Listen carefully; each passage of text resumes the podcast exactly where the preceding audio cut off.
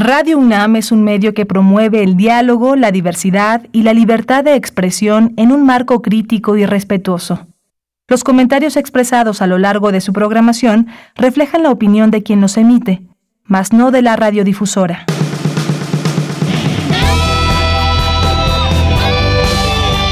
Prisma RU. Relatamos al mundo.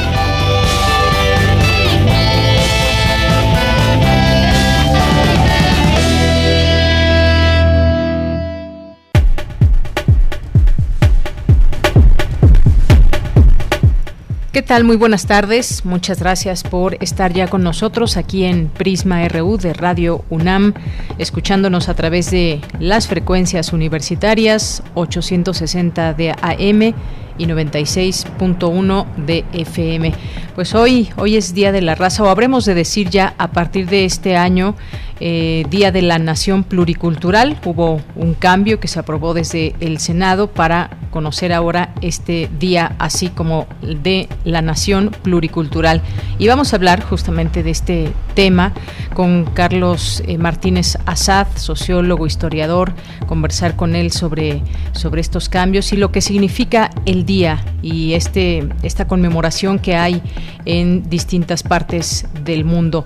Ese va a ser uno de los temas que vamos a platicar el día de hoy con todos ustedes aquí en Prisma RU. Vamos a platicar también, nos adelantamos al Día Mundial de la Visión que eh, será el próximo 14 de octubre. Y hoy vamos a, platicar de ese tema. Y algunas cifras que pueden interesarnos, algunas cifras que dan cuenta de cómo puede ser afectada nuestra visión por algunas enfermedades. Y siempre tener como hábito y hacer conciencia, por eso este día, hacer conciencia sobre nuestra salud visual sumamente importante y sobre todo pues muchos procesos que van pasando a lo largo de la vida, eh, hay enfermedades eh, propias de los ojos, pero también otras enfermedades que hacen que nuestra, nuestra visión eh, tenga o deba tener una atención especial y pueda ser atendida. Así que si tienen preguntas, ya saben, aquí en nuestras redes sociales nos las pueden hacer llegar en arroba PrismaRU en Twitter y Prisma RU en Facebook. Vamos a platicar también con Bone Lara sobre un libro que va a presentar en la Feria Internacional del Libro del Zócalo, ahí en la Plaza de la Constitución, y que además, pues muchas gracias a quienes nos han hecho llegar algunos comentarios, algunas de sus fotografías disfrutando de este evento. Hoy es también martes de Poetas Errantes, martes de literatura. Quédese aquí con nosotros en Prisma RU en este, en este día. Gracias a mis compañeros allá en cabina a Socorro Montes en los controles técnicos, a Daniel Olivares en la producción, a Denis Licea en la asistencia de producción. Aquí en los micrófonos les saluda, como siempre, con mucho gusto, de Yanira Morán. Gracias por escucharnos, gracias por ser parte de esta audiencia. Siempre agradecer y vivir. Gracias por esa compañía que nos dan siempre. Bien, pues desde aquí, relatamos al mundo. Relatamos al mundo. Relatamos al mundo.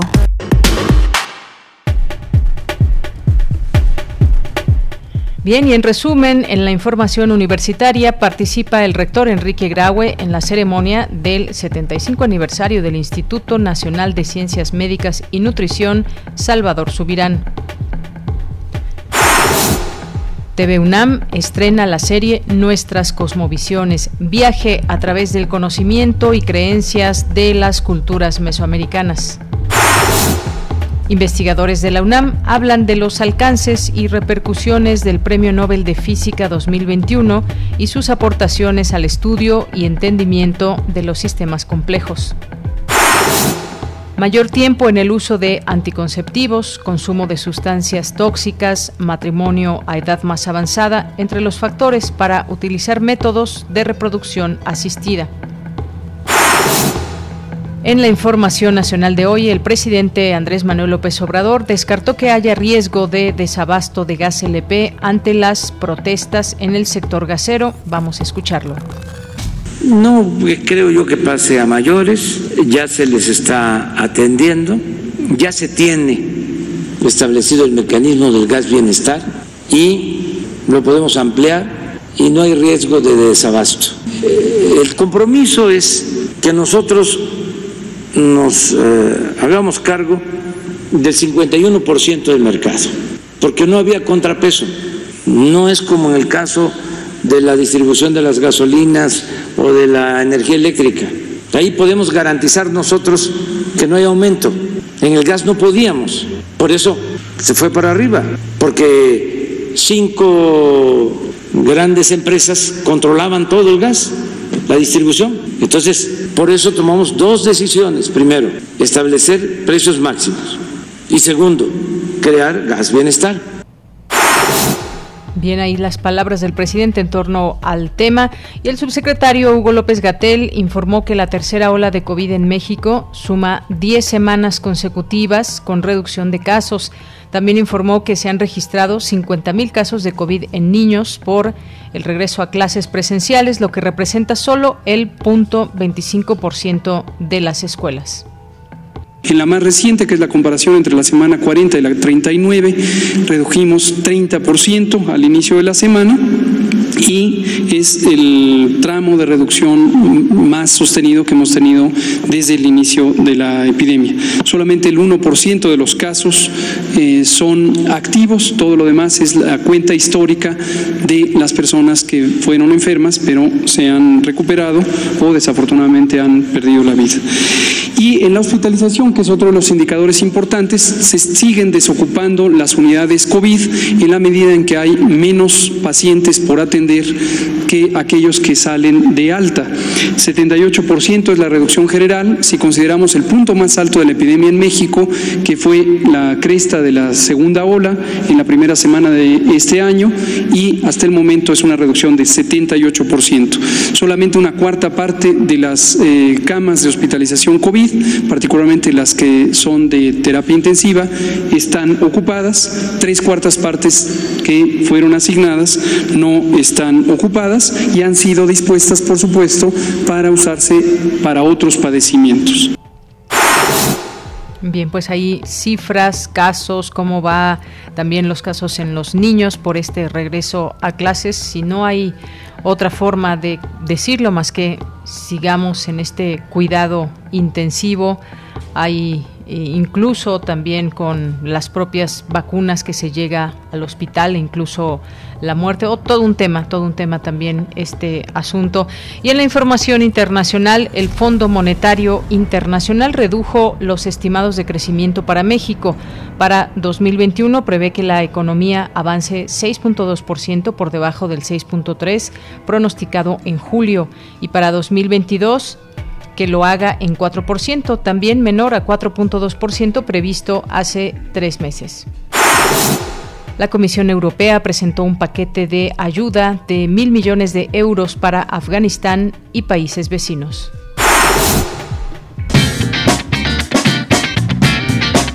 Hoy en la UNAM, ¿qué hacer y a dónde ir? La revista de la universidad te invita a consultar su número de octubre. En esta ocasión, el trabajo es el tema central de la publicación universitaria. A través de artículos, notas y reportajes, se busca entender de qué sirve trabajar, cuáles son los trabajos no remunerados y el papel de los sindicatos en la defensa de los derechos de los trabajadores. Consulta el número de octubre de la revista de la universidad que se encuentra disponible en el sitio oficial www.revistadelauniversidad.mx.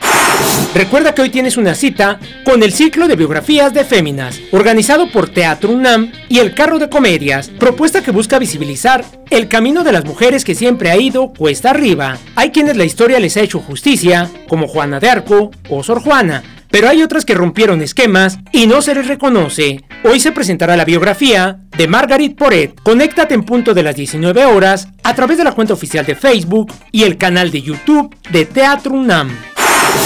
Te recomendamos la serie Islas Resonantes, pensar el mundo a través del sonido, bajo la conducción de Cintia García Leiva, quien nos presenta entrevistas con especialistas de diversos terrenos disciplinares y sesiones de escucha dedicadas a temas puntuales de la sonoridad, puestas en relación con otros quehaceres de la cultura y la ciencia. Hoy, Islas Resonantes nos ofrecerá una entrevista desde Montreal con la artista sonora, curadora y compositora Franz Jovan quien nos hablará sobre la relación entre su obra, la mecánica cuántica y la percepción del tiempo. Sintoniza nuestras frecuencias hoy en punto de las 23 horas y su retransmisión los días sábados a las 19 horas por el 96.1 de FM y 860 de AM. Disfruta de nuestra programación sonora y recuerda que la pandemia por COVID-19 aún no termina. Continuamos con las medidas sanitarias recomendadas para evitar un contagio.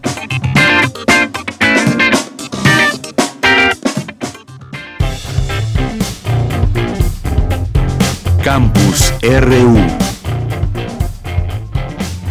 Bien, entramos a nuestro campus de este día, martes 12 de octubre. Destacan en su 75 aniversario que el Instituto Nacional de Ciencias Médicas y Nutrición Salvador Subirán es un referente nacional e internacional de atención con calidad y seguridad que opera con los más altos estándares e innovación científicas y tecnológicas. Cindy Pérez Ramírez nos tiene esta información. Adelante, Cindy, buenas tardes. Deyanira, muy buenas tardes a ti y a todo el auditorio de Prisma RU. El Instituto Nacional de Ciencias Médicas y Nutrición Salvador Subirán es uno de los institutos nacionales de salud de la Secretaría de Salud de México que brinda atención médica de tercer nivel a adultos. El 12 de octubre de 1946 fue inaugurado bajo el nombre del Hospital de Enfermedades de la Nutrición y en 1978, al extender sus funciones en otros campos y como homenaje a su fundador, cambió su nombre a Instituto Nacional de Nutrición Salvador Subirán. Escuchemos al doctor David Kersenovich, director general de esta institución. El instituto tiene una mística, un rumbo y un claro lugar en la medicina mexicana. La visión del maestro Subirán ha trascendido y la historia así lo reconoce. El instituto se ha ido construyendo en forma decidida y tenaz día a día, con empeño y profesionalismo a lo largo de 75 años. Se ha establecido alrededor del compañerismo y la amistad una obra gigantesca. De esta manera se abordan no solo temas médicos, sino que se comparten emociones, ilusiones, ideas y proyectos, con libertad, tolerancia y respeto. En esta jornada conmemorativa virtual estuvo el rector de la UNAM, Enrique Graue, quien se refirió al trabajo que el instituto ha hecho a lo largo de este año y medio en la atención de los pacientes con COVID-19, al tiempo que urgió a la inversión en salud e investigación y por supuesto también habló del regreso a clases para los jóvenes de esta casa de estudios. Valorando y vi los números, más de 36 mil casos y cuidando hospitalariamente a más de 5 mil pacientes graves luchando al lado de la cama de ellos por la recuperación de sus salud. Después de este año y medio, es de hecho un momento refundacional. Todos y todas esperamos que este presupuesto sea aprobado y con ello que las carencias de insumos y medicamentos desaparezcan. La juventud ha sufrido notablemente este año y medio. Ellos y ellas necesitan activarse. Pero como rector y como médico, yo no voy a exponer a los estudiantes coercitivamente asistir. Su regreso, en tanto ese esquema de vacunación no haya sido completado, será voluntario y con todas las medidas de seguridad. Por su parte, el doctor Jorge Alcocer, secretario de Salud Federal, reconoció la labor de la institución y su personal en la pandemia, quien dijo permaneció más activo que nunca. En 2020 el instituto publicó 413 artículos científicos, cifra mayor a la registrada en, 219, que fue de 411, y en el presente año se han realizado ya 166 publicaciones científicas, las cuales 34 se relacionan directamente con el estudio y la comprensión de la COVID-19. También el número de médicos activos de esta institución en el Sistema Nacional de Investigadores creció como respuesta a la enorme y urgente necesidad de comprender las bases fisiopatológicas del diminuto patógeno, pasando de 178 investigadores activos en 2019 a 185 en 220 y sorprendentemente esta cifra se elevó a 200 durante el primer semestre del año en curso. Deyanira, como parte del programa conmemorativo, habrá hasta el 15 de octubre diversas actividades virtuales como un concierto de piano, conferencias y la entrega de premios y estímulos al personal. Esta es la información que tenemos. Muchas gracias, Cindy. Buenas tardes. Muy buenas tardes. Bien, pues ahí están estos temas, valorando números, decía el, el, rector, y pues un momento refundacional y todo ese tema también de las publicaciones científicas, el trabajo que se ha hecho desde la universidad y como sabemos esto aún no termina, estamos en otro momento de la pandemia, pero no ha terminado y se puede plantear el regreso a clases con mucho cuidado y teniendo en cuenta todos los números y las posibilidades que hay pues en todas las escuelas y entre ellas escuelas públicas, universidades, como hemos mencionado en otros momentos. Nos vamos ahora con mi compañero Abraham Menchaca. Investigadores de la UNAM hablan de los alcances y repercusiones del Premio Nobel de Física 2021 y sus aportaciones al estudio y entendimiento de los sistemas complejos. Adelante, Abraham. Así es, Deyanira, buenas tardes. Un saludo a los amigos de Prisma RU. Durante la conferencia de medios El cambio climático y hacia dónde va México con motivo del Premio Nobel de Física 2021, el doctor José Luis Mateos, del Departamento de Sistemas Complejos del Instituto de Física de nuestra Casa de Estudios, habló de la importancia del Premio Nobel para los estudios complejos.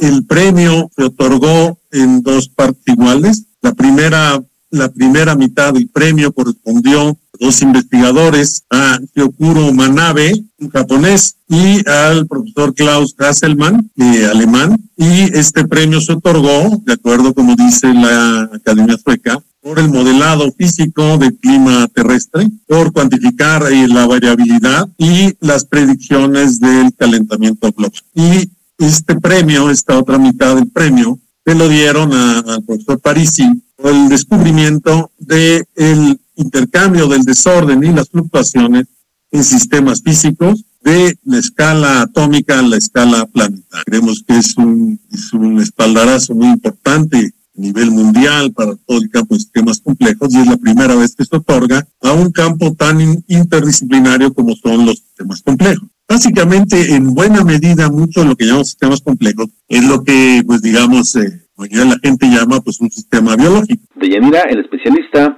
también destacó la utilidad de los sistemas complejos en diferentes áreas y la relevancia que tiene nuestro país y la UNAM en este campo.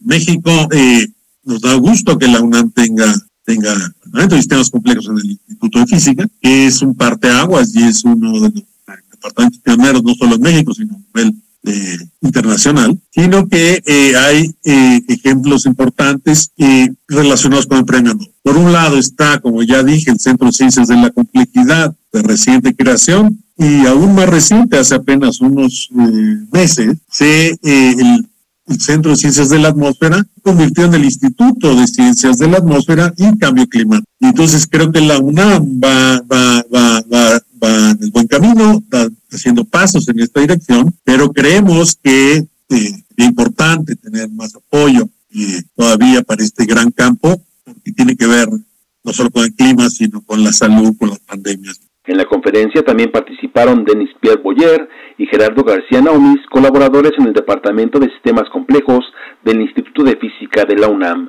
De Yanira, el reporte que tengo. Buenas tardes. Gracias, Abraham. Muy buenas tardes. RU. Relatamos al mundo.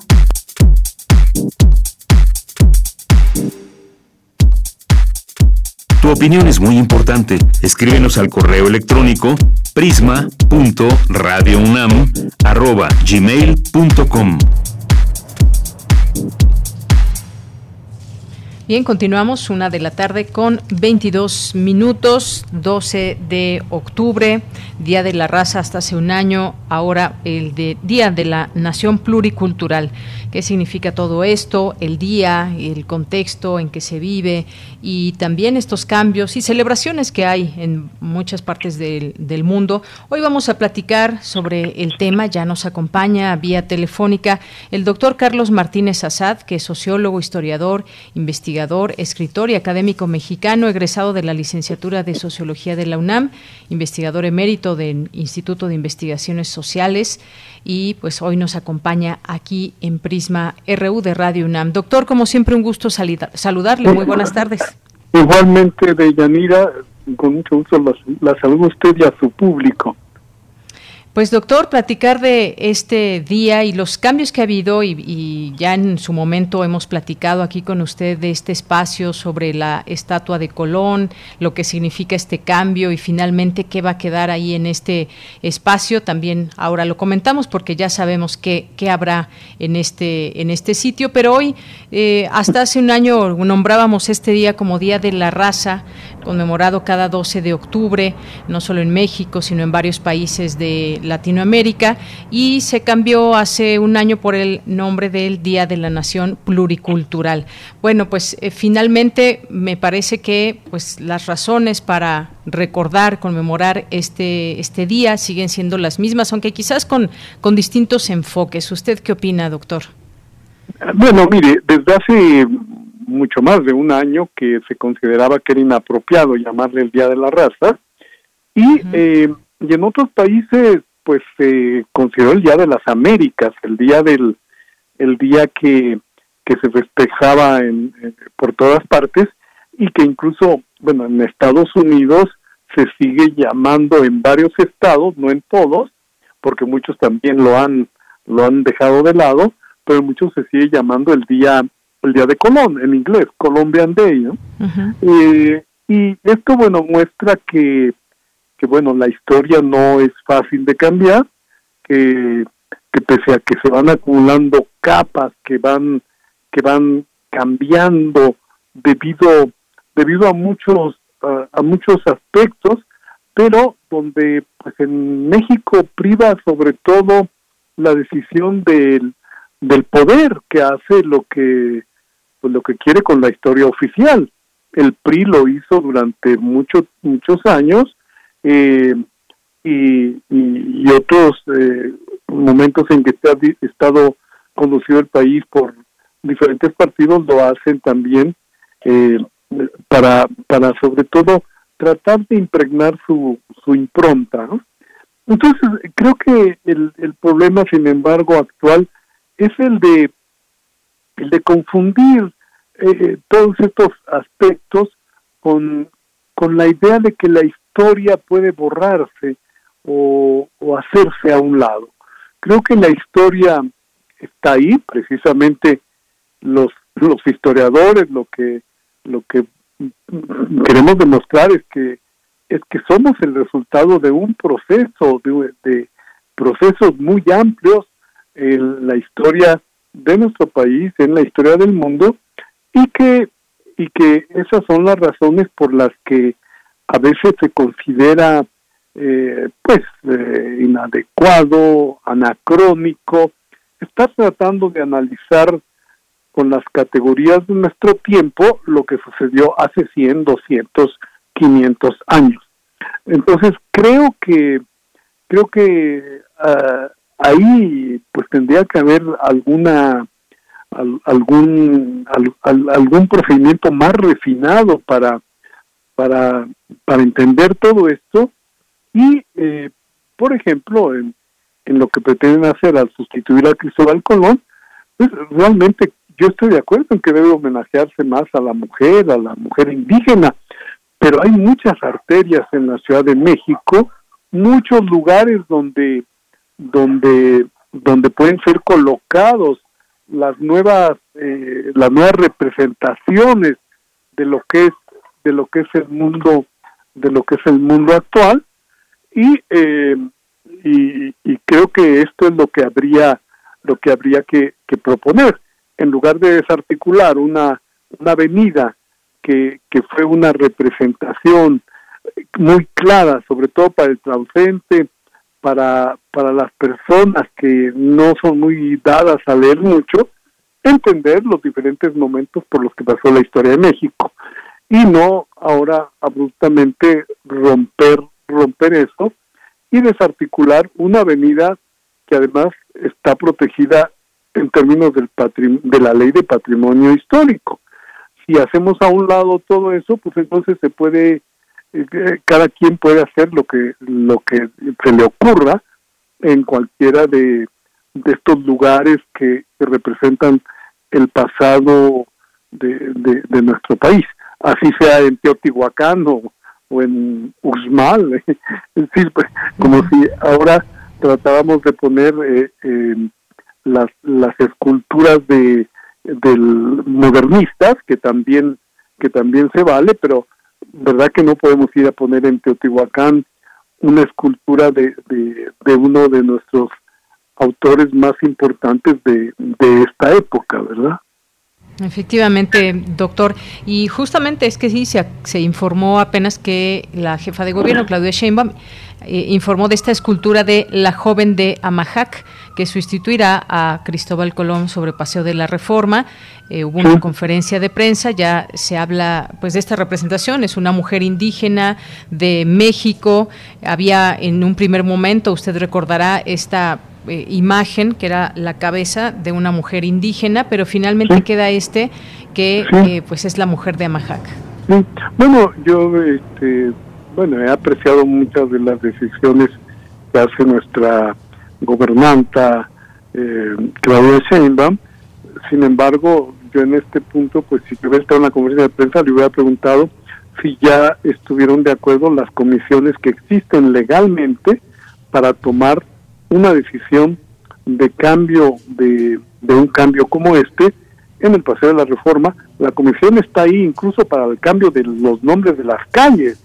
Es decir, eso está, eh, está, está en la ley, simplemente hay que echarle un vistazo de vez en cuando. Entonces, pues no sé si, si la comisión ya lo decidió también, pues la comisión no ha dado a conocer ningún resultado. Eh, de otra manera, pues estaríamos, estaríamos en una situación muy irregular si, si esto se hace sin, sin, sin consultar a todos los organismos que forman parte de ese de ese eh, de, de, la comisión que tiene que decidir. Exacto, sí, en algún momento usted nos había comentado esta parte tan importante de esa comisión que hay para definir este tipo de decisiones. Bueno, hoy estuvo la mandataria capitalina presentando este proyecto, estuvo el Comité de Monumentos y Obras Artísticas en Espacios Públicos de la Ciudad de México. Ah, Estuvo el Instituto Nacional de Antropología, la Secretaría de Cultura de la Ciudad de México y la, y la Secretaría de Obras Local. Y hasta donde sabemos también, pues eh, está eh, este monumento ha estado eh, expuesto en antropología, en el Museo de Antropología, y esta pues se hará una réplica para colocarla ahí en la glorieta de Colón. Finalmente, pues esta es la, la, noticia, cómo se da a conocer el día de hoy, y ya sabemos realmente qué queda ahí. En las partes que me mencionó faltó la UNAM, que también forma parte de esa, de esa comisión.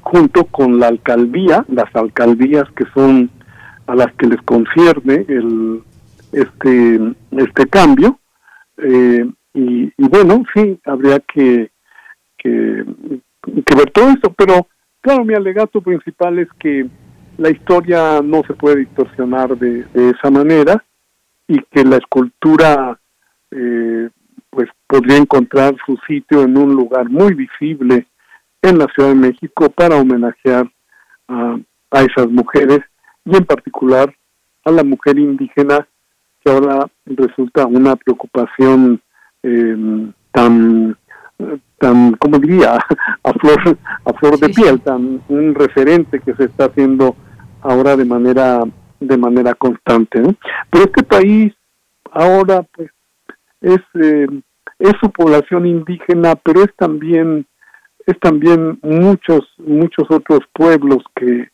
que le han conformado y que han hecho lo que somos finalmente.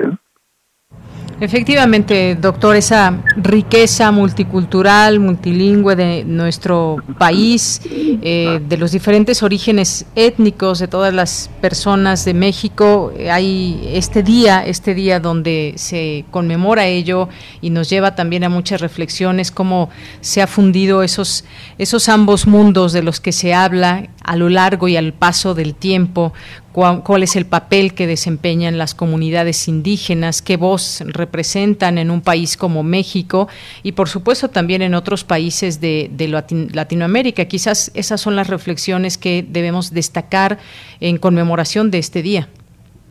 Claro, claro, muy bien. No, pues este, estoy de acuerdo. Si además ahora se le llama el Día del, de la Nación Multicultural o pluricultural, pluricultural, pues este, pues entonces, entonces eh, nos estamos contradiciendo, ¿no? Vamos a ser pluricultural viendo solamente hacia un lado de esa de esa composición o vamos a aceptar cabalmente todos los componentes de esta nación. Claro, la historia con estos con estos componentes y cómo fue y cómo cómo se definió todo lo que ahora tenemos como como hispanidad también que en España este día es muy importante es una es un día de festividad nacional eh, y bueno pues también tienen sus propias reflexiones en torno a este día y su significado. Claro, claro, pues este, completamente de acuerdo.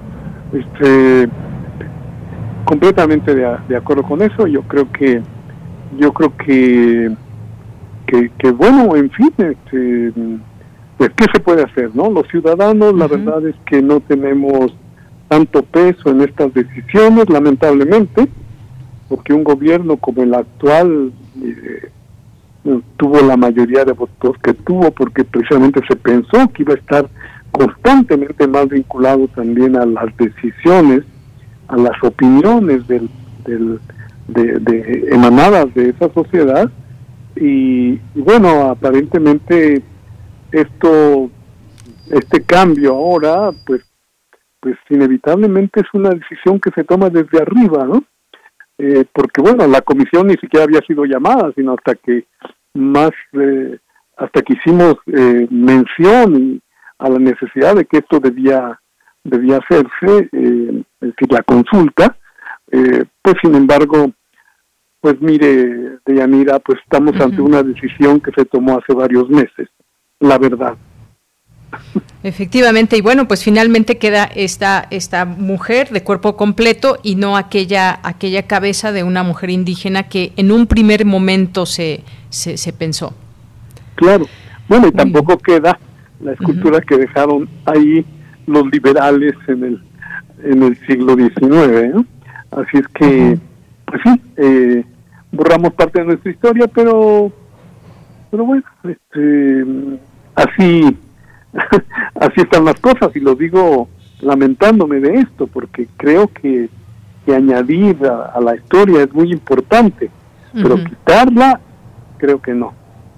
Muy bien, bueno, pues siempre importante escuchar estas voces como la de usted, doctor. Y antes de despedirme, pues yo quiero, yo quiero invitar a nuestro público y, bueno, pues informarles también, invitarlos al, al, homenaje que le van a hacer a usted, doctor Carlos Martínez Azad, el próximo 16, 19 de octubre a las 10 de la mañana va a haber una transmisión especial a través del canal de YouTube del Instituto de Investigaciones Sociales de la UNAM. Y bueno, pues va a estar, van a estar muchas personalidades y es un homenaje a usted, a su trayectoria y pues no quería dejar de mencionarlo, así que pues invito al público, doctor.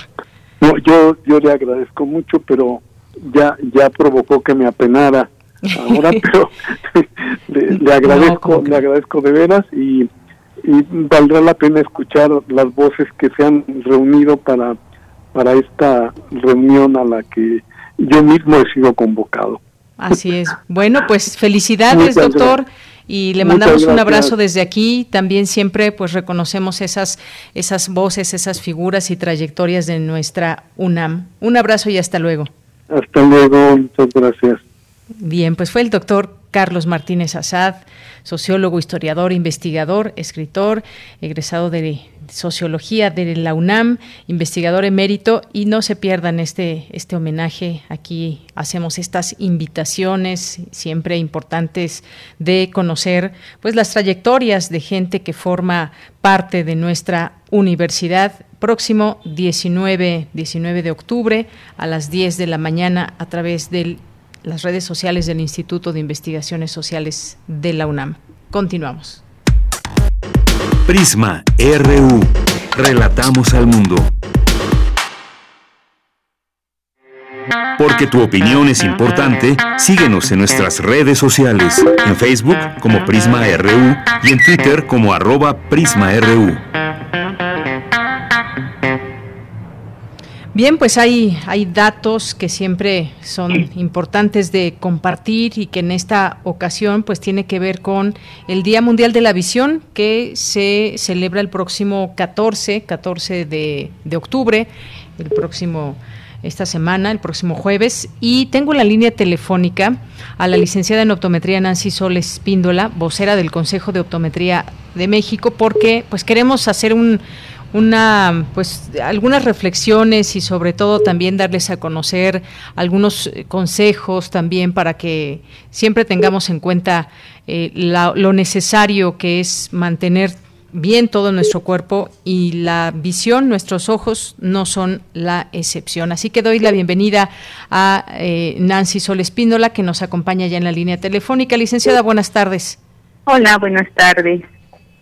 Bien, pues eh, como decía, el Día Mundial de la Visión el próximo 14 de octubre y nos, nos trae eh, distintas cuestiones que pueden ser interesantes para nuestro público. De acuerdo con información de la Organización Mundial de la Salud, en el mundo existen aproximadamente 180 millones de personas con algún tipo de discapacidad visual, de las cuales de 40 a 45 millones son totalmente ciegas. Y pues bueno, esta es una de las padecimientos quizás de nuestra visión, pero hay muchos otros ligados también a otras enfermedades que desafortunadamente afectan nuestra visión. ¿Qué nos puede decir de entrada alguna reflexión sobre la importancia de nuestra salud visual? Sí, eh, de hecho, el eslogan de este año para todos nosotros es ama tus ojos. Esto viene mucho a, a sobre el cuidado que debemos de tener y tomar en cuenta nuestros ojos como parte de nuestra salud general. Sabemos que es muy importante, ya que el 80% de la información que obtenemos del medio lo obtenemos a partir de los ojos, pero curiosamente no tenemos esa cultura de ir a revisarnos los ojos una vez al año. La Organización Mundial de la Salud, como bien nos dice, tenemos una gran cantidad de la población con problemas de discapacidad visual y ceguera, y el 80% de esas personas pudo, pudo haber evitado llegar a la ceguera con una atención oportuna. Una atención oportuna. Y como usted bien lo dice, yo preguntaría quién de nuestro público, por ejemplo, que nos están escuchando, va una vez cada año a hacerse alguna revisión. La verdad es que de pronto pues nos sentimos bien, creemos que tenemos una buena visión y nos olvidamos por completo hasta que nos surge ah, quizás una infección pequeña y normal que puede haber a lo largo de la vida de las personas, pero pues hay otras cosas que deben atenderse porque hay eh, distintas enfermedades. ¿Cuáles son, digamos, las principales enfermedades de, del ojo que se presentan en, en la población mexicana? Las estadísticas de la población nos habla de que el principal problema sigue siendo el no usar lentes. Es increíble porque nosotros pensaríamos que no usar lentes no tendría mayor conflicto más que no poder hacer las actividades. Pero si hablamos de niños, por ejemplo, el no tener sus lentes les hace que se retarden en, el, en todo lo desde son bebés, en el desarrollo, y ya cuando están en la escuela tienen un retardo educativo. Entonces eso nos genera problemas como ambliopía, que nos puede ocasionar una deficiencia visual que con el tiempo ya no puede regresar atrás, o sea, ya no puede ser restituible. Otro factor importante en los mexicanos es con el tiempo, después de los 40 años, podemos presentar una enfermedad que se llama glaucoma.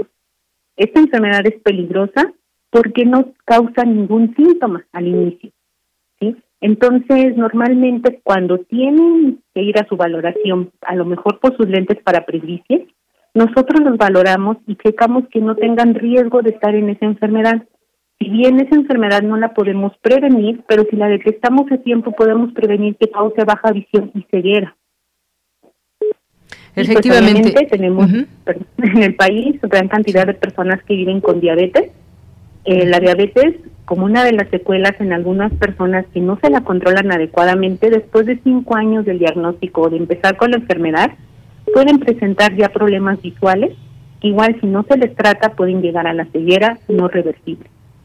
Así es, y bueno, como usted decía, el eslogan de este año, ama tus ojos, y no solo es, es prevenir la ceguera, que es, digamos, pues lo último que quisiéramos que, que, nos sucediera, el perder la visión, y con la visión se pierden muchas otras eh, cosas y posibilidades en nuestro día a día, sino hay enfermedades como esta del glaucoma que usted menciona, que puede ser eh, también prevalente entre personas con diabetes, pero están también las cataratas, están otras eh, enfermedades o padecimientos como la miopía, el astigmatismo, que pueden avanzar si, como bien usted decía hace un momento, no se tiene una correcta graduación, no se tiene el uso acostumbrado de lentes y un montón de cosas y que a veces no, no sabemos porque, como usted bien dice, no, no, no te presentamos algún síntoma en particular o incluso algunas otras cosas como el desprendimiento de retina, que no sé exactamente por qué se da, pero son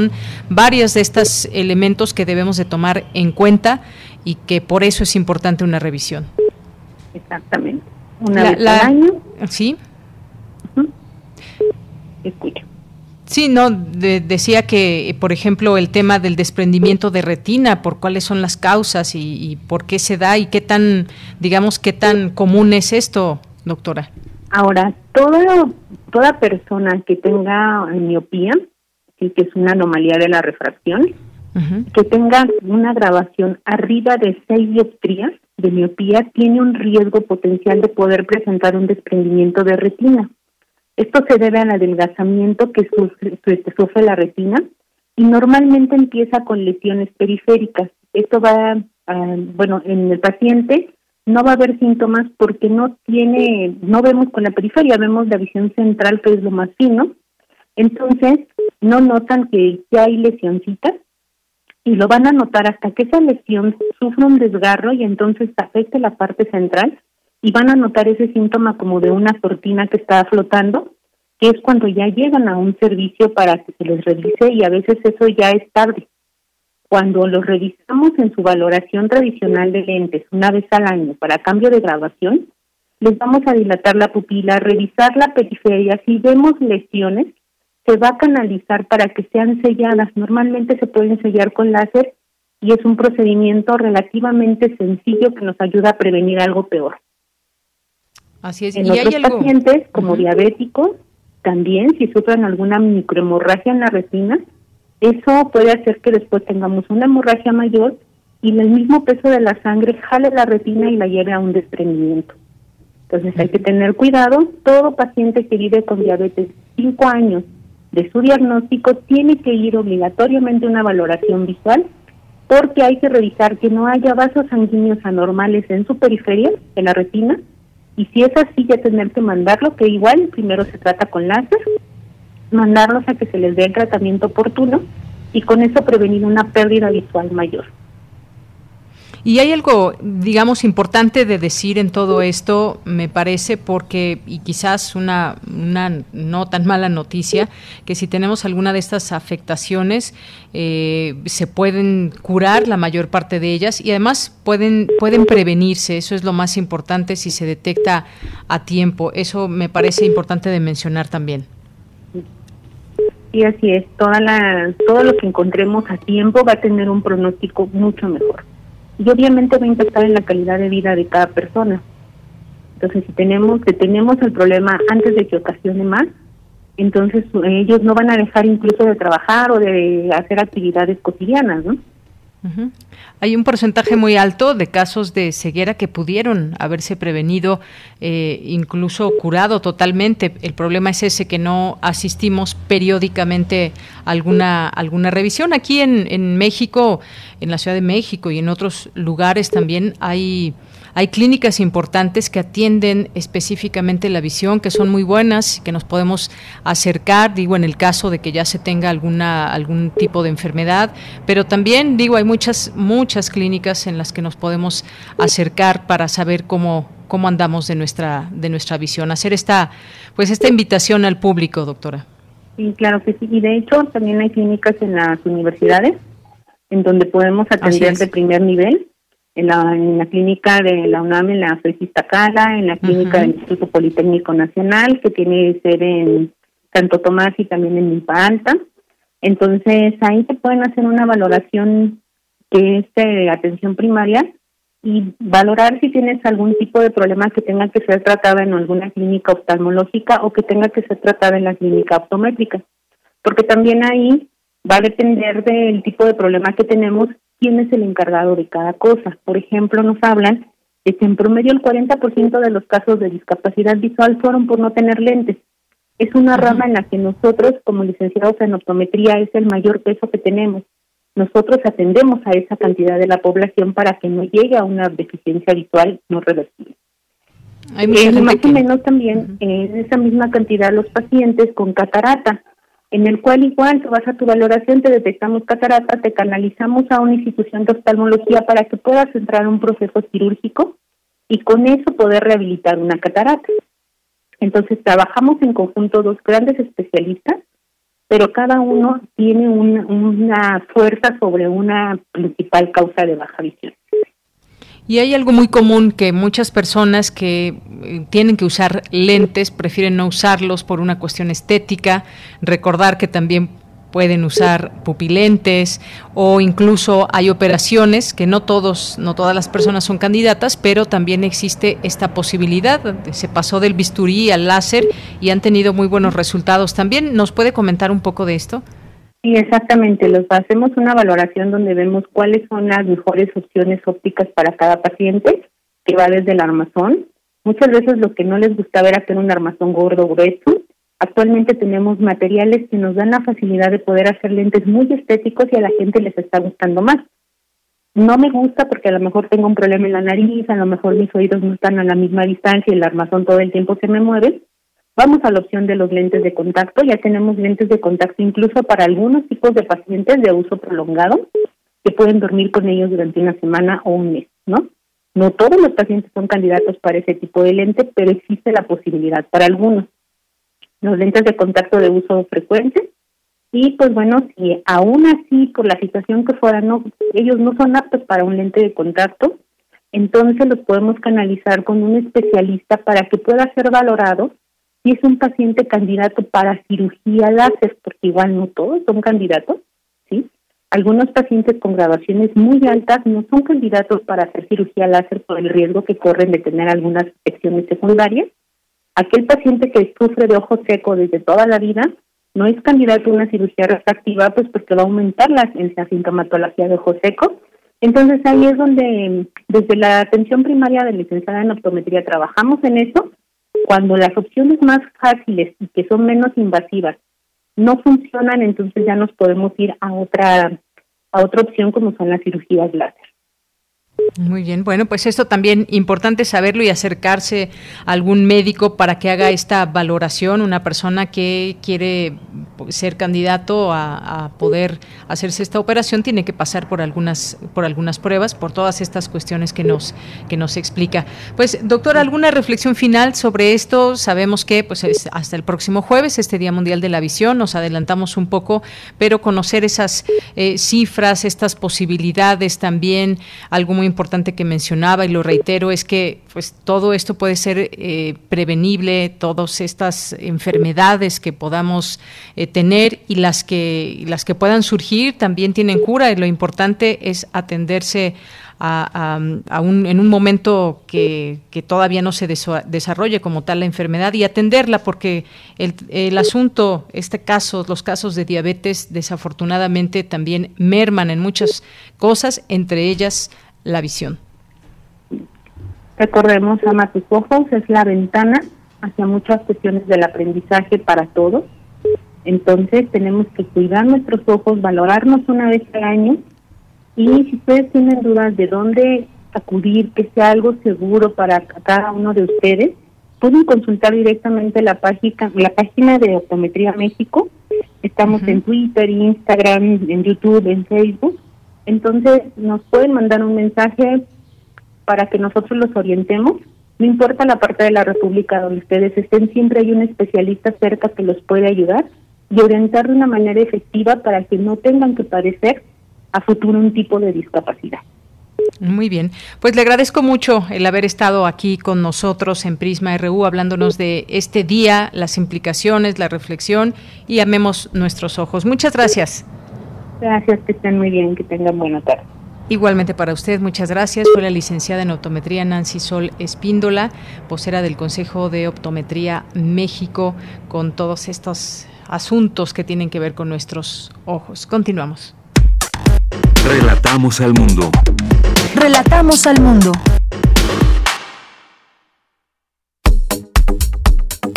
Nacional RU.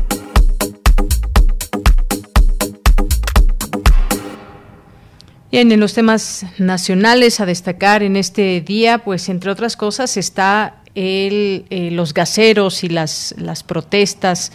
Hoy el presidente descarta desabasto de gas LP tras estas protestas que se están teniendo. Eh, eh, descarta el presidente López Obrador que estas manifestaciones pasen a, a, mayores situaciones más grandes, pues ya se tiene establecido el mecanismo de gas bienestar dice que se puede ampliar y no hay riesgo de desabasto, esto como respuesta a las manifestaciones que ha habido de los gaseros. Protestas, dice él, porque había la mala costumbre de extorsionar a la gente. En general, estamos enfrentando a la corrupción de arriba para abajo. Y que también dijo que el compromiso del Gobierno de México es hacerse cargo del 51% del mercado para hacer contrapeso. No es como el caso de la distribución de las gasolinas o de la energía eléctrica.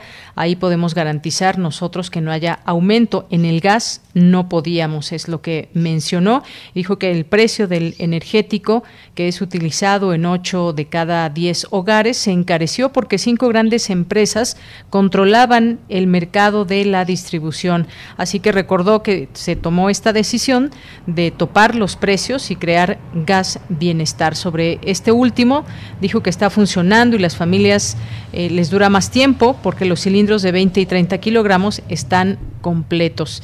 El gremio gasero nacional, el cual agrupa a los comisionistas, señaló que este martes continuará su paro de actividades, por lo que no habrá reparto de gas LP en diferentes zonas del país. Los inconformes buscan que la Comisión Reguladora de Energía, la CRE, que es la encargada de fijar los costos del combustible, eleve el precio un peso para que tengan margen de ganancia, pues actualmente aseguran obtienen menos de 50 centavos por cada kilogramo vendido. Es lo que han dicho hasta el momento este gremio gasero nacional y la respuesta que da el presidente.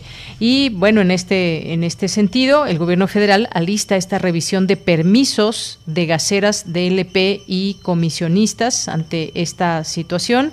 Eh, es lo que también se publica el día de hoy, que van a revisar los permisos de importación vigentes, los permisos de operación de los grandes consorcios, eh, de los gaseros. Eh, hay varios nombres que se dan ahí y pues esta es otra de las acciones en todo caso que se llevarán a cabo. Se alista esta revisión de permisos de gaseras de LP y comisionistas. Y en otra en otra información, la Suprema Corte de Justicia de la Nación se perfila se perfila para declarar inconstitucional la exigencia de que las personas que busquen modificar su género en su acta de nacimiento deben ser mayores de 18 años, un tema también muy eh, importante no solamente de mencionar, sino analizar qué conlleva todo esto. Así que con esta, con esta decisión que se perfila, la primera sala de la Suprema Corte podría abrir la puerta para que los menores de edad transgénero accedan a la modificación de sus actas de nacimiento para ajustarlas a su identidad sexogenérica sin necesidad de pasar por un juicio. Este proyecto fue realizado por la ministra Norma Lucía Piña Hernández y en el próximo miércoles, mañana, propondrá a sus compañeros de la primera sala amparar a un menor de edad para que se le permita hacer su cambio de identidad sexogenérica en su acta de nacimiento directamente en el registro civil de la Ciudad de México a través de un trámite administrativo y no mediante un juicio como le fue indicado por las autoridades. Esta es parte de una nota que le leo del Universal. Dice, inicialmente el registro civil le indicó al menor que al no tener los 18 años cumplidos no podía hacerse el cambio en su acta de nacimiento. Luego, ante esta negativa, el menor tramitó un amparo que le fue negado debido a que el juez de distrito en la materia consideró que la modificación a su acta de nacimiento no puede realizarse directamente ante el registro civil antes de que cumpla los 18 años de edad. El caso es que esta situación llegó hasta la Corte, donde la ministra Piña consideró en su proyecto que el derecho a la identidad personal y particularmente al de la identidad de género están relacionados con el derecho al libre desarrollo de la personalidad, por lo que su reconocimiento por parte del Estado es de vital importancia para el pleno goce de los derechos humanos de las personas trans. Es un tema muy amplio que debe ser abordado, por supuesto, también por quienes, eh, quienes estudian toda esta parte jurídica, pero también esto incluye muchos otros eh, enfoques que podemos, que podemos darle y sobre todo eh, hablando de derechos humanos, que las personas, incluso menores de edad, puedan tener estos derechos de decisión. Y bueno, pues ya casi nos vamos al corte. Hay una nota que no es, no es precisamente nacional, pero ya se empieza a hablar mucho de esto. Prohíbe Cuba manifestación opositora del 15 de noviembre. Prohibió el martes una marcha opositora prevista para el 15 de noviembre por considerar que sus promotores quieren impulsar un cambio de régimen y algunos tienen vínculos con Washington, según una comunicación oficial. Esta manifestación anunciada, cuyo esquema organizativo se concibe simultáneo para otros territorios del país, constituye una provocación como parte de la estrategia de cambio de régimen para Cuba, es lo que añade esta respuesta que destaca el carácter constitucional e irrevocable del sistema socialista cubano. Así las cosas también allá en, eh, en Cuba, con esta manifestación que la prohíbe el gobierno para el próximo 15 de noviembre. Con esto llegamos a las 2 de la tarde. Vamos a irnos a un corte y regresamos a la segunda hora de Prisma RU. Prisma RU. Relatamos al mundo. Música UNAM, como parte del programa México 500, cinco siglos de música, presenta al ensamble vocal de Talis Scholars, quien ofrecerá un programa único, Luces y Sombras, con obras de Juan de Lienas, Juan Gutiérrez de Padilla, Francisco López Capillas y Arvo Part, entre otros. Viernes 15 de octubre, 20 horas, a través del sitio web y YouTube de Música UNAM. Música UNAM invita.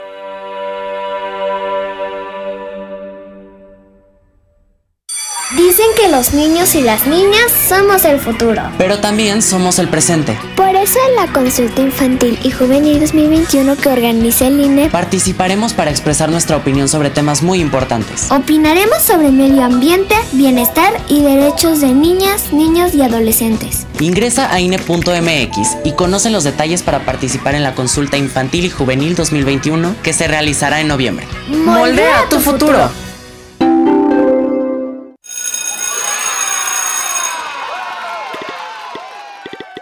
Llegó el momento. Regresamos a la escuela. Al suspender ceremonias, reuniones y formaciones, estamos más protegidos. Solo habrá reuniones informativas o de toma de decisiones. En reuniones con madres, padres de familia o tutores y docentes, debemos cuidar el número de asistentes, hacerlas de manera escalonada y en espacios abiertos. Porque es un lugar seguro. Regresamos a la escuela. Gobierno de México.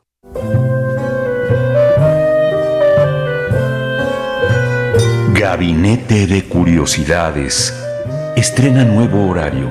Todos los sábados a las 5.30 de la tarde por el 96.1 de FM o en radio.unam.mx. Y explora, con Frida Rebontulet y sus almas hertzianas, las sonoridades extrañas, antiguas o poco conocidas que las sombras del tiempo nos han dejado.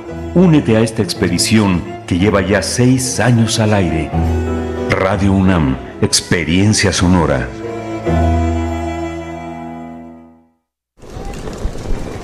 Hola Juan. Hola Oscar. ¿Ya te has dado cuenta que llevamos mucho tiempo juntándonos en esta transmisión? Y ahora nos juntamos para hacer este promocional de nuestro propio programa. Sí, hombre, en esta ocasión no es así un encuentro casual.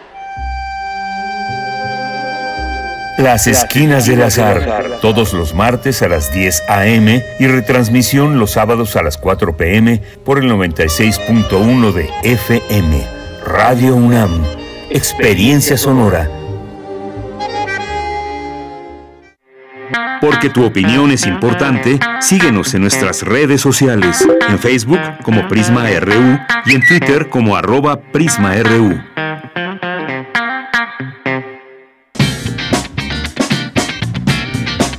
Mañana en la UNAM, ¿qué hacer y a dónde ir? El próximo 16 y 17 de octubre se llevará a cabo el Festival Danza en Libertad, evento que marca el regreso a las actividades presenciales de la Dirección de Danza de la UNAM. Podrás disfrutar de propuestas para niños, zapateo y ballet contemporáneo, propuestas interactivas corporales, así como danza flamenca y contemporánea. El aforo será al aire libre, con una disposición acorde a los lineamientos de la sana distancia. Además, se contará con tres módulos con despachadores de gel antibacterial ubicados de manera estratégica. Y no olvides tu cubrebocas. Consulta la programación completa del festival Danza en Libertad que se encuentra disponible en www.danza.unam.mx diagonal Danza en Libertad. Mañana miércoles 13 de octubre Tienes una cita con la serie Escuchar y Escucharnos, bajo la conducción de María Amalia Fernández. Esta serie nació ante la imperiosa necesidad de tomar una postura frente a la creciente ola de violencia contra la mujer y el fortalecimiento de los movimientos feministas en el mundo y al interior de la UNAM. Mañana, miércoles 13 de octubre, tendrán como invitada a Norma Cruz, licenciada, maestra y doctorante en trabajo social, quien hablará sobre el tema de la familia a las familias, analizando dicho concepto así como su evolución a través de la historia. Sintoniza mañana nuestras frecuencias en punto de las 10 horas por el 96.1 de FM y 860 de AM. El carro de comedias de la UNAM también regresa a sus actividades presenciales en el Centro Cultural Universitario y lo hace con el estreno de la obra El Sendebar, la cruzada de una fémina ilustrada. La cita es el próximo sábado 16 de octubre en punto de las 11 horas en la fuente de la explanada del Centro Cultural Universitario. Recuerda cumplir con las medidas sanitarias recomendadas como la sana distancia, el uso de cubrebocas y gel antibacterial. La prevención es tarea de todos. Para Prisma RU, Daniel Olivares Aranda.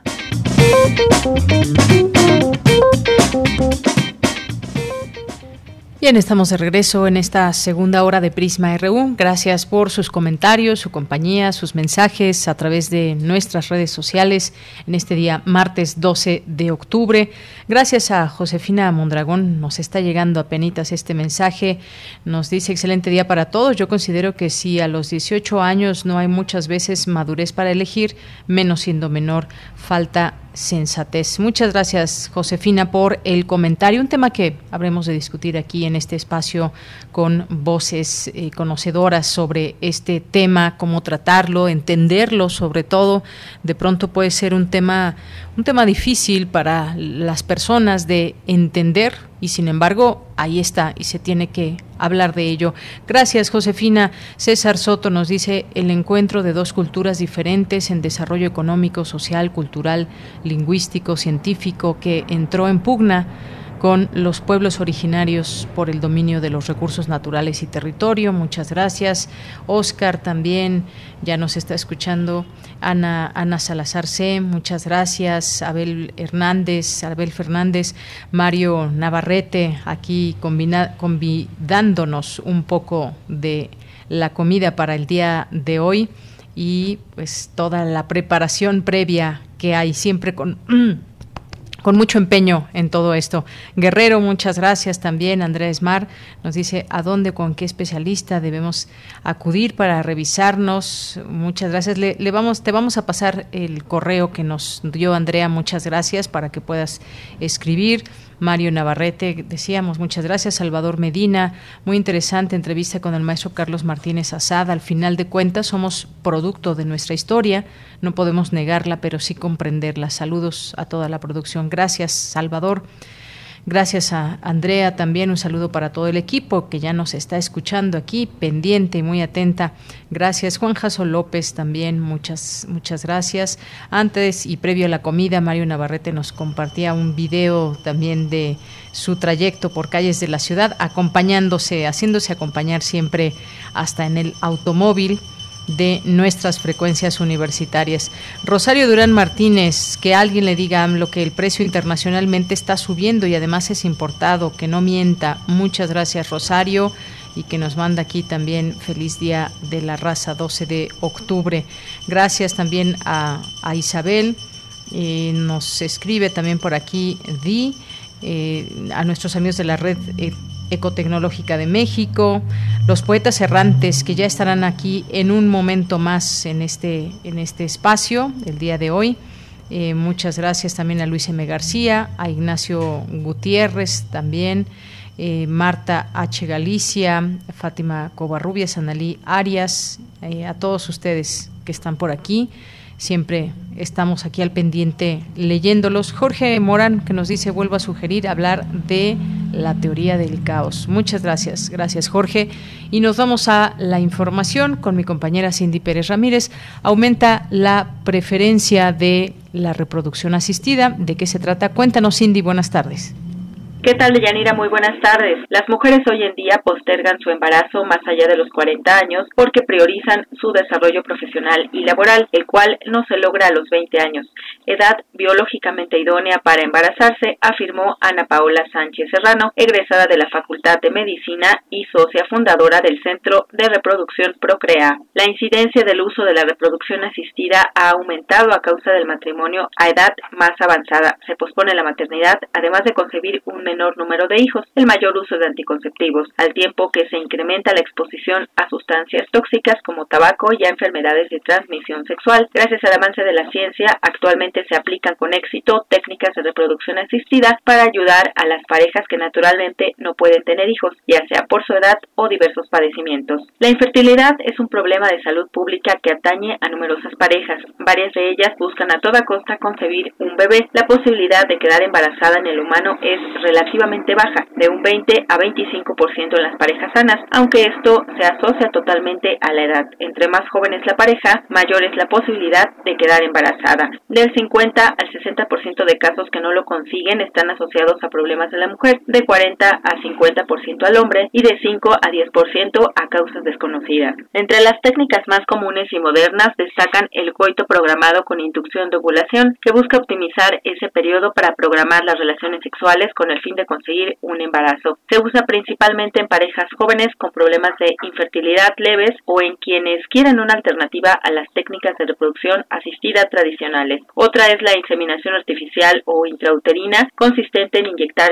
directamente en el útero una muestra de semen procesado para facilitar la llegada de los espermas al óvulo para aumentar las probabilidades de fecundidad. Es utilizada frecuentemente cuando el esperma o moco cervical tienen baja calidad, lo que impide el correcto desplazamiento de los espermatozoides. La fertilización in vitro es el tratamiento mediante el cual la fecundación del óvulo no se da dentro del útero materno, sino en el laboratorio por medio de diferentes técnicas. Se puede llevar a cabo cuando existen diferentes problemas, como cuando en las trompas de falopio se impide el paso del esperma al óvulo, al haber pocos óvulos disponibles o si la ovulación ocurre en periodos prolongados, por algunos padecimientos que afectan la función ovárica o de trompas, además cuando hay poca presencia de esperma en el semen y su calidad no es la requerida para conseguir la fecundación de forma natural. Esta es la información que tenemos. Muy buenas tardes. Gracias, Cindy. Muy buenas tardes. Pues ahí algunos algunos datos, algunos datos interesantes y yo creo que pues la mejor edad es la que uno decida, aunque pues siempre es importante también la información que se tiene, qué pasa o qué puede pasar a tal o cual edad o cuáles son los riesgos que puede haber entre más edad de la mujer que decida tener un hijo, 20 años de edad idónea físicamente quizás, pero en otros muchos sentidos puede ser que no precisamente. Así que pues la mejor edad es la que con toda la conciencia uno pueda decidir tenerlos o no tenerlos. Eh, vamos ahora con Abraham Menchaca, inspira matemático de la UNAM, exposición artística en París. Adelante, Abraham. Deyanira, buenas tardes. Un saludo a los amigos de Prisma RU. El artista francés Jean-Michel Otoniel fue incorporado el pasado 28 de septiembre a la Academia de Bellas Artes de París en el marco de su exposición retrospectiva El Teorema de Narciso. Dicho trabajo está inspirado en colaboración con Germán Aubin Arroyo Camacho, doctor en ciencias y jefe de la unidad Cuernavaca del Instituto de Matemáticas de nuestra Casa de Estudios. El doctor Aubin y el artista han tenido una cooperación prolífica que condujo exposiciones en Buenos Aires y Montreal, y que llevó a Otoniel a donar una escultura que tiene un lugar especial en la sala de matemáticas del Museo Universum. Para el doctor Arroyo, las matemáticas tienen un espacio en el mundo de las artes. Es un reconocimiento súper eh, super poderoso, súper interesante, no solo, no solo a mí o a las matemáticas, o, a la obra de Jean, es un reconocimiento a la obra de Jean Michel y que las matemáticas tienen un espacio en este mundo de la cultura, tienen un espacio en el mundo de las artes y eso a mí me da mucho orgullo y muchísima alegría en lo personal. Es un trabajo que llevo haciendo desde hace 10 años, tal vez un poco más, ¿no? tratando de acercar las matemáticas a la gente con cosas lindas, con cosas este, llamativas, con cosas impresionantes que existen en las matemáticas y tener este, este, estos canales de estos foros distintos eh, para hablar de matemáticas es muy, muy importante.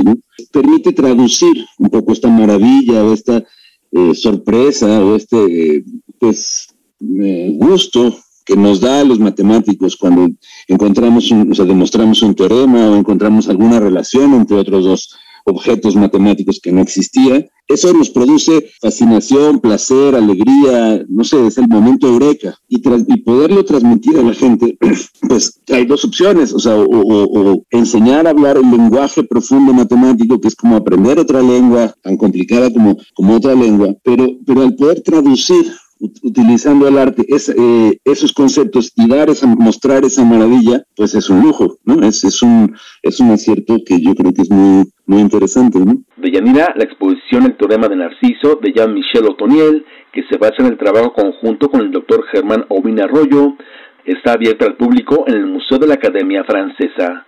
De Yanira, la información que tengo. Buenas tardes. Muchas gracias, Abraham. Abraham Menchaca. Nos vamos ahora a la información internacional a través de Radio ONU. Estas son las noticias más destacadas de las Naciones Unidas con Jordi Trujols. Abrir la puerta a la inclusión y la participación significa dar un paso de gigante en la prevención de conflictos y la consolidación de la paz, afirmó este martes el secretario general de la ONU en el Consejo de Seguridad.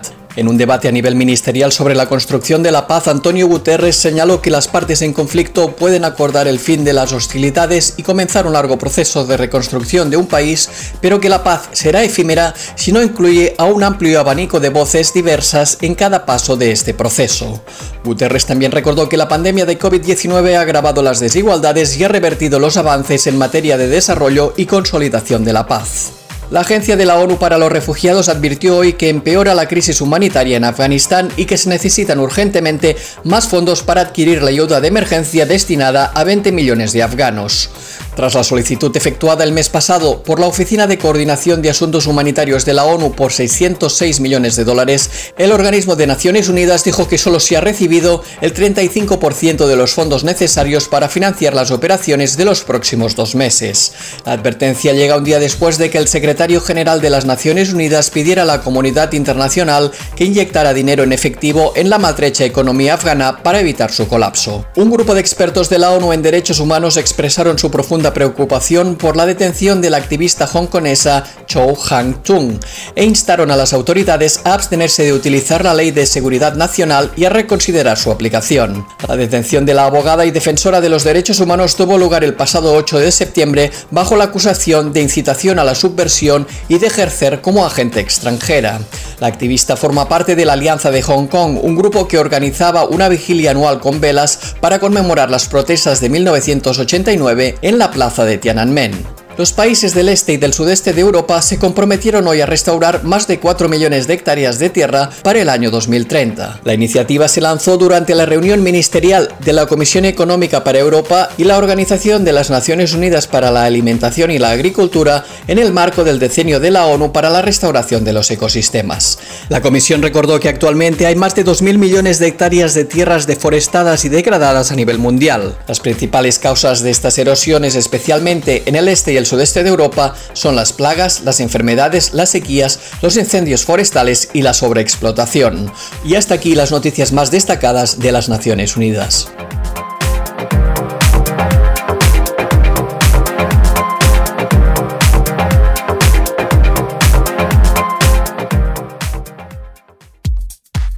Prisma RU.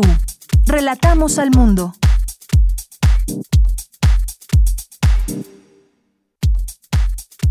Tu opinión es muy importante. Escríbenos al correo electrónico prisma.radiounam@gmail.com.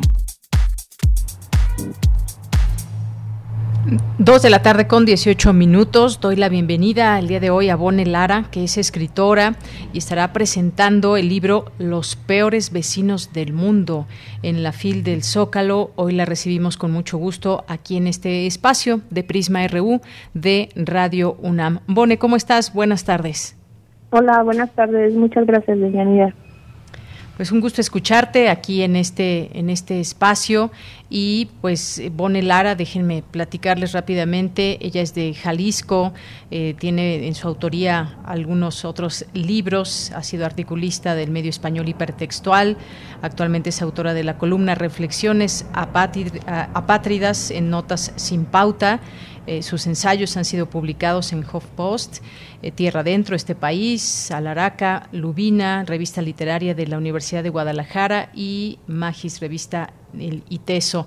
Pues la bienvenida te damos aquí en este espacio para hablar de este libro, como decía yo, que se va a presentar. Ya ahorita nos das todos los pormenores para también quien desea hacerlo pues pueda conocer más de tu obra y estas conversaciones y presentaciones que hay eh, tantas ahí en la feria del libro este esfuerzo cultural muy importante pero platícame antes de los peores vecinos del mundo de pronto pues nos podemos imaginar eh, a nuestros vecinos, qué relación tenemos con ellos o tenemos relación alguna con ellos.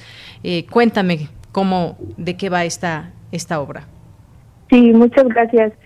Sí, pues la, el libro está compuesto por 21 ensayos, son 21 ensayos cortitos eh, que eh, pues precisamente van por esta temática sobre las relaciones vecinales. Eh, todos eh, tienen un corte de humor, de un poco de ironía, de crítica y pues bueno, sí es de reflexión porque pues como como nos permite el ensayo, ¿no?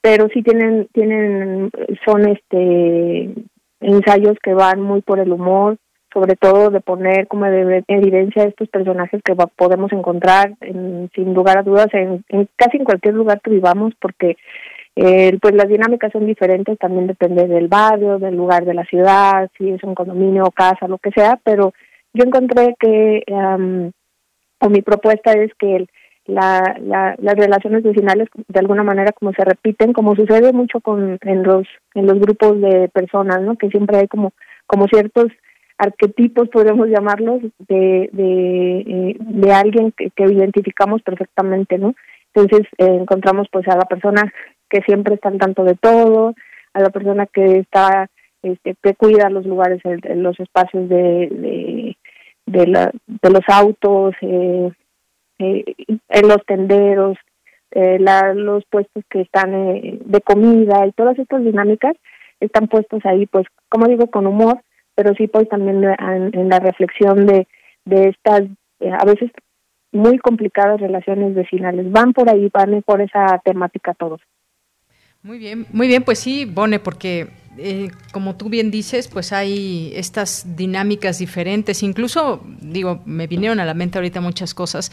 Quienes viven en, una casa, quienes viven en un edificio, puede haber, haber distintas dinámicas, pero a final de cuentas, pues en su barrio tiene vecinos, las personas que viven aledaña a su casa, por ejemplo, o quienes están en un departamento, pues nunca falta el vecino ruidoso, fiestero, el que no puede dormir de noche y entonces te desvela porque se pone a hacer ejercicio esa hora, el que pone una música estridente que no te gusta, en fin, hay un montón de cosas que podemos decir de los vecinos, eh, los chats de vecinos también donde se informan de cada detalle, en fin, pero también me, hiciste pensar en aquellos, en aquellos vecinos, por ejemplo, en, lugares ya alejados, digamos, de la urbanidad, también cómo se conocen entre todos, en, en, una comunidad, por ejemplo, en un pequeño pueblito, cómo se pueden conocer todos, todos los vecinos de esa comunidad se hablan, se saludan, eh, en contraste con una ciudad donde incluso te encuentras a tus vecinos y no los saludas,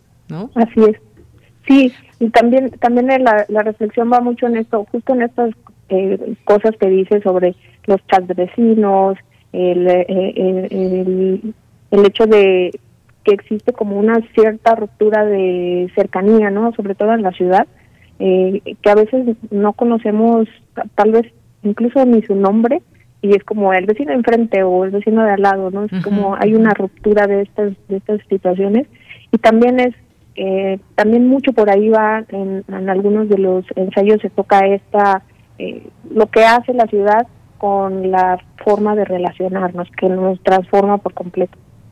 Efectivamente, pues sí, muchas situaciones que se derivan de esa de esa convivencia vecinal, incluso ahora pues hay hay reglamentos también que muchas veces ni se cumplen, pero hay reglamentos para saber convivir eh, de manera sana y el respeto que se debe tener, porque es mucho hablar. Cuando hablamos de vecinos me parece que se habla mucho también de respetar al otro, respetar un espacio, no solamente en lo físico, cierro mi puerta y hago lo que se me dé la gana, porque lo que pueden escuchar arriba o abajo impacta a los vecinos.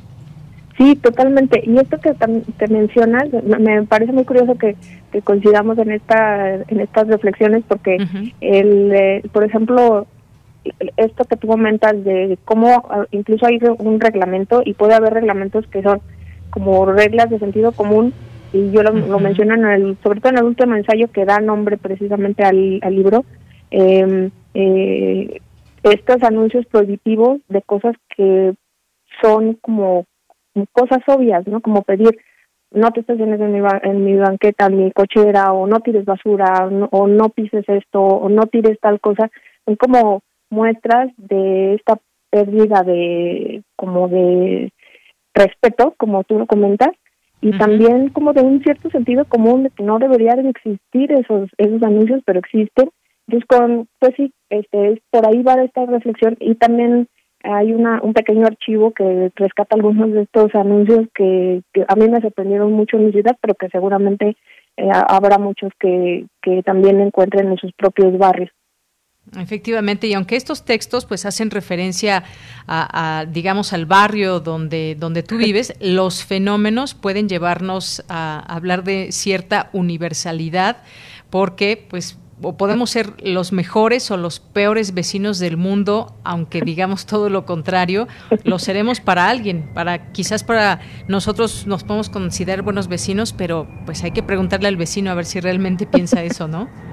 Sí, y al final esa es como la, la cuestión que, que siempre queda como ahí en el aire de que nosotros, eh, bueno, como son ensayos, eh, están en una primera persona que es un personaje que, que soy yo, pero bueno, obviamente como, como ensayo, como ficción es un, eh, como una exacerbación de mi, de mi persona, por supuesto, pero el, eh, este personaje principal eh, siempre está señalando que los demás la consideran la peor vecina del mundo, a pesar de que cree que está haciendo sus propias, mm, pues su propia vida no, normal, común y pidiendo el mismo respeto que cualquier persona pediría, pero también se convierte como en el objeto de ciertas críticas y esto que tú comentas, ¿no? nosotros nos, nos consideramos, no, yo sí apago, yo sí cierro, yo sí limpio, yo sí barro, pero este, a los ojos de los demás eh, puede que estos estos esfuerzos o lo que hagamos no sean suficientes para considerarnos los, sus mejores vecinos, ¿no? Claro, puede haber historias hasta de terror en este tema de los vecinos y, y, me haces también recordar como cuando iniciaba también la pandemia y las personas que vivían en edificios y que se sabía que tenían COVID-19, pues en algunos casos les fue muy mal porque pues eh, prácticamente eran eh, personas o vecinos muy groseros que les pedían que se fueran del lugar por temor a que pudieran contagiar a los a los demás y algunos otros muy solidarios que incluso lo que se les ofrezca les les, les apoyaron en, en, estos momentos difíciles. Me, me parece eh, muy oportuno que esto que me comentas porque eh, para comentarte también sobre estos ensayos precisamente nacen a partir de la pandemia. Yo los empecé a escribir justo cuando cuando inicia la pandemia y cuando tenemos cuando está eh, permanecer en casa, aunque yo tengo mucho tiempo trabajando en casa, pero ahora todos los vecinos estaban en casa y eh, las convivencias se volvieron mucho más complicadas precisamente porque estábamos en casa. Por ahí yo digo en, en uno de los textos que son relaciones que no puedes evitar aunque te vayas a tu casa o porque estás en ella, ¿no? Es como, son ineludibles y tienes que eh, seguir conviviendo aunque estés dentro de, de, tu hogar, que es el, lugar seguro, ¿no? Así es, eh, a partir de a partir de este de este encierro fue que eh, inició el primer ensayo y pues ya de ahí me fui. Así es, Bone. Pues muchas gracias. Los peores vecinos del mundo, así se titula tu libro. Cuéntanos, invítanos, ¿se presenta mañana? Así es, mañana en la Feria del Zócalo a las 5 de la tarde. Eh, ahí estaremos eh, presentándolo. También eh, me, resta decir que es el primer libro del primer título del sello editorial Notas sin Pauta y estará, por supuesto, a la cabeza del proyecto, que es Arturo Rodríguez y nos hará el favor de apadrinar el sello Paco Ignacio y ahí estaremos también pues presentando el libro. Muy bien, pues muchas felicidades por, eh, a ti por este libro, Los peores vecinos del mundo, también a la propia eh, editorial, este sello independiente especializado en literatura y periodismo independiente, comandado, como bien decías, por el periodista Arturo Rodríguez García. ¿En qué están, recuerdas? No recuerdo la carpa, pero pero eh, sí a las 5.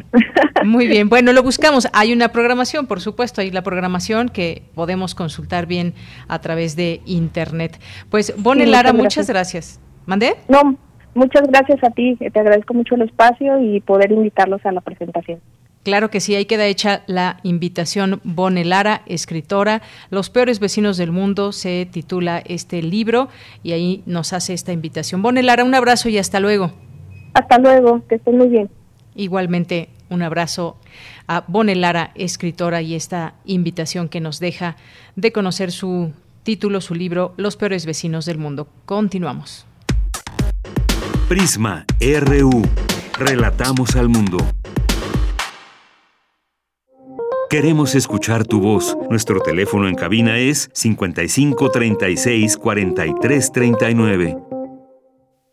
Bien, pues ya estamos ahora en esta sección de los poetas errantes y en esta ocasión nos acompaña Sahari Almaraz, que nos platicará de lo que vamos a escuchar el día de hoy como parte de esta sección de los poetas errantes. Sahari, ¿cómo estás? Muy buenas tardes. Hola, buenas tardes, Deyanira. Muy bien, ¿tú cómo estás? Bien, muchas gracias. Siempre un gusto escuchar tu voz y platícanos eh, de esta ocasión que vamos a escuchar. Claro que sí. Pues el día de hoy eh, concluyo mi serie de Mujeres en la Historia y lo hago con una cápsula donde hablaremos sobre los derechos humanos con el personaje de Rosa Parks. Me parece algo muy esencial, algo que todos deberían de escuchar y bueno, pues yo espero que les guste mucho porque fue hecho con mucho cariño. Bien, pues ¿te parece si escuchamos este trabajo y regresamos contigo? Claro que sí. Muy bien, adelante. Poeta soy, errando voy, buscando el sonido que dejó tu voz corazón, alcanzando el tuyo es un destino decidido, escúchame. Poetas errantes. Uh.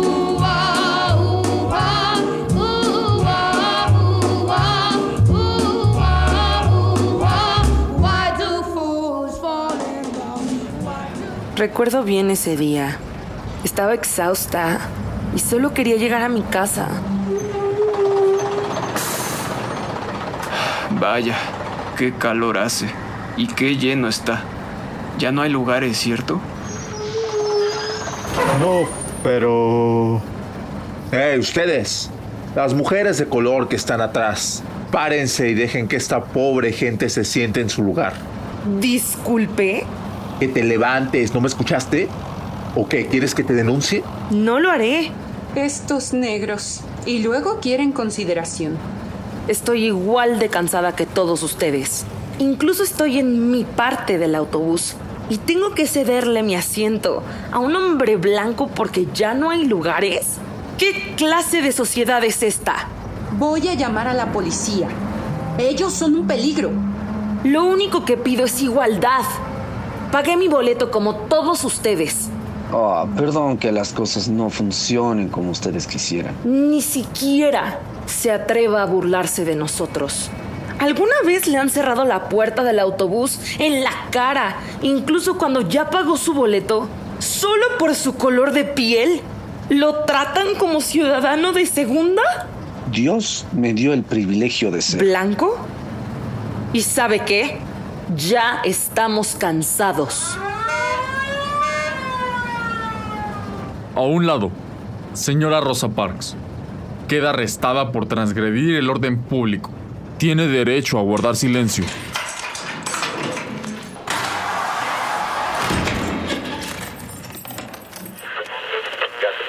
Hermanos afroamericanos, en protesta por el arresto y el juicio de Rosa Parks, el día lunes nadie de nosotros subirá a ningún autobús. Puedes faltar a clase un día. Si trabajas, toma un taxi o camina. Pero por favor, que ni los niños ni los mayores tomen ningún autobús. Hermanos, permanezcan fuera de los autobuses el lunes. Large crowd of Negroes here in front of the courthouse, probably about 200. But Mrs. Parks, uh, you had been mistreated for many, many, many years. What made you decide at the first part of the month of December 1955 that you had had enough? The time had just come when I had been pushed as far as I could stand to be pushed, I suppose. You've got to keep the white and the black separate. Because as long as you sit in the back, you have a false sense of inferiority. And so long as you let the white man sit in the front and push you back down, he has a false sense of superiority. Nuestra protesta duró más de un año y la ley cambió. Al año siguiente, los ciudadanos de Montgomery volvimos a subir a los autobuses. Solo que esta vez podíamos sentarnos donde nos diera la gana. Negro citizens of Montgomery are urged to return to the buses tomorrow morning on a non-segregated basis. Así que tengo un mensaje para ti, tú que me estás escuchando. No te rindas. Por favor, no cedas. Aunque el frío queme, aunque el miedo muerda, despliega tus alas e intenta de nuevo.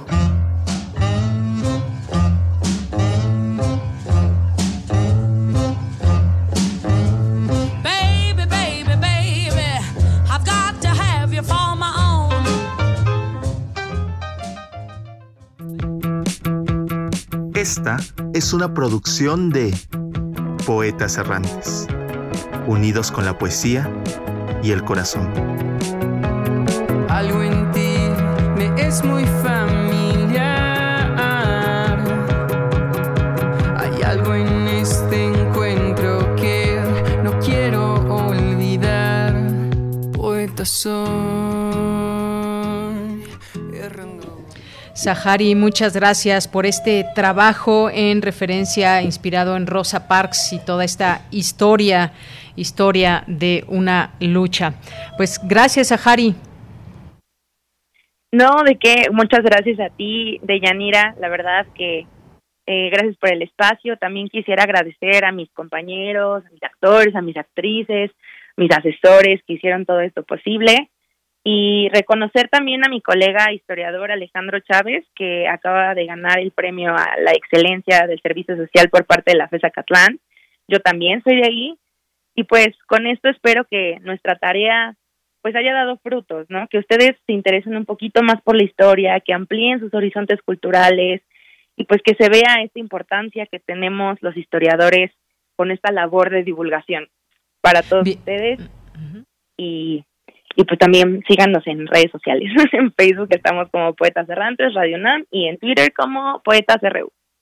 Muy bien, pues nos sumamos a esta felicitación de Alejandro Chávez, Sahari Almaraz, gracias, que ya nos recordase también las redes sociales, que son para eso, justamente para ir creando esas redes de personas que se interesan por la literatura, por la historia, por la poesía, por supuesto. Pues muchas gracias, va para ti un abrazo y por supuesto para todos los poetas errantes. Igualmente, muchas gracias, Deyanira. Hasta pronto. Hasta pronto. Un abrazo, Sahari Almaraz, como parte de los poetas errantes. Colaboradores RU. Literatura. Bien, pues ya nos acompaña en la línea telefónica el escritor y ensayista Alejandro Toledo en esta su sección a la orilla de la tarde y pues te saludo con mucho gusto. Alejandro, ¿cómo estás? Buenas tardes. Deyanira, ¿qué tal? ¿Cómo estás? Muy bien, muchas gracias Alejandro. Pues es tuyo el espacio. Sí, pues es para recordar a, a Esther Seligson este mes, el, el día 25, este, habría cumplido 80 años. Sé que este, por, por lo menos Teatro UNAM está organizando algo para recordarle. Ella fue maestra en el Centro Universitario de Teatro, daba clase de, como de mitología, no recuerdo exactamente cómo se llamaba su clase, pero tenía un, gran sentido de los, los rituales, de, lo, de los rituales sagrados y y en esto incluía la, la, actividad teatral, ¿no? Y de hecho, este, yo diría que casi cualquier momento de su vida era, era este, asumido este como un rito, un rito sagrado, ¿no? Entonces, en el Centro Universitario de Teatro dejó muchos, a muchos alumnos que la querían mucho. La clase era teórica y, se trataba, creo que un poco de esto, ¿no? De hacerlos entender el, sentido este, sagrado, digamos, de la actividad teatral relacionado con todo aquello que, llevamos a cabo, ¿no? Con esta Elena Poniatowska la describe una eh, persona definitiva, dice difícil y, y rotunda. Eh, veo en, una antología reciente de, de sus cuentos reunidos, que, que Ney Beltrán la, la, califica como, habla del carácter franco y retador de su persona. Y este, esta es una reunión que se llama, un volumen que se llama Cuentos Reunidos, creo que de lo, de lo que se puede conseguir ahora de, de Esther Seligson, el editorial Malpaso. Y realmente es una narradora este, extraordinaria, bueno, digo narradora, pero también tiene volúmenes de poesía, tiene eh, ensayo. Eh, entonces es una escritora más bien plural, ¿no? Y, quienes la, la, conocimos, como que recordamos su presencia y su y su energía de, de cuando conversábamos con ella, ¿no?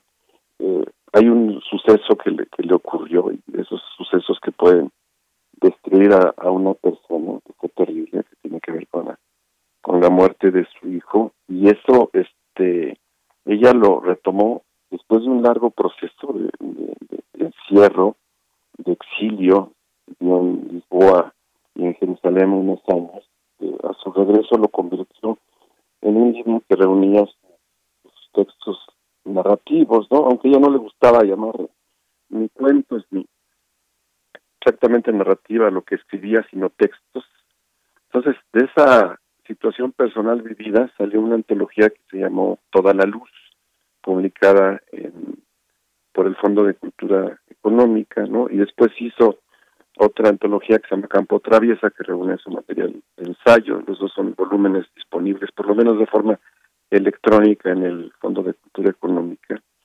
Escribió un libro sobre la muerte del hijo, que es que es un libro doloroso, terrible, pero pero del que ella se cura en cierta manera, que se llama Simiente, también reunido en el Fondo de Cultura con, con otras de sus, de sus poemas de, esa etapa final.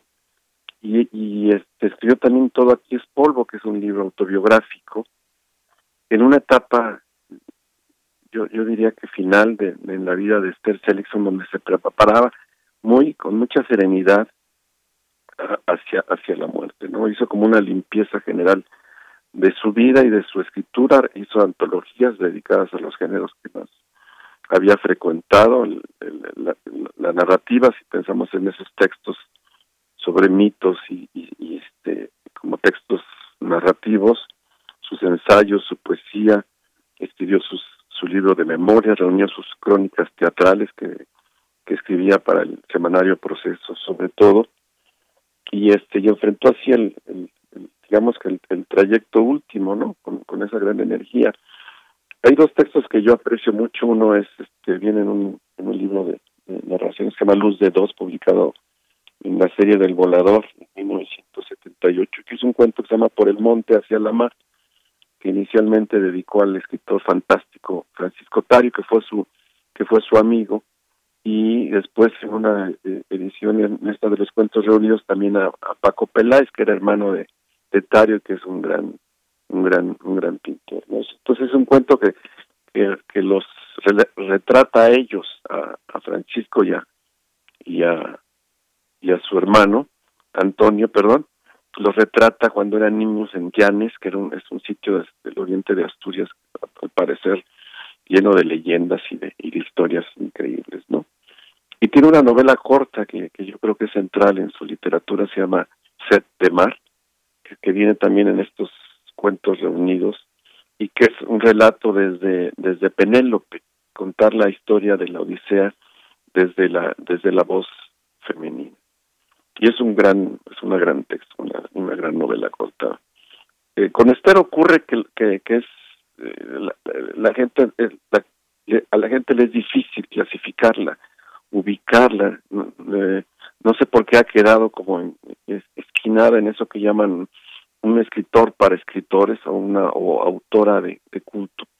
Cuando podría digamos muy bien hacerse ediciones como, no masivas pero sí como, más generosas de su obra y, los lectores encontrarían a una a una gran escritora no una quizá lo que ocurre con ella es que, que, que pide eh, como una energía al lector que es la que ella ofrece, digamos, y quiere compartirla y también pedírsela al, lector, ¿no? Como, como partícipe de su ejercicio, ¿no? Porque su prosa puede ser densa a veces, pero sobre todo es, es, entrañable, ¿no? Está llena de símbolos, llena de, de, signos, de conocimientos de, de, muchas culturas.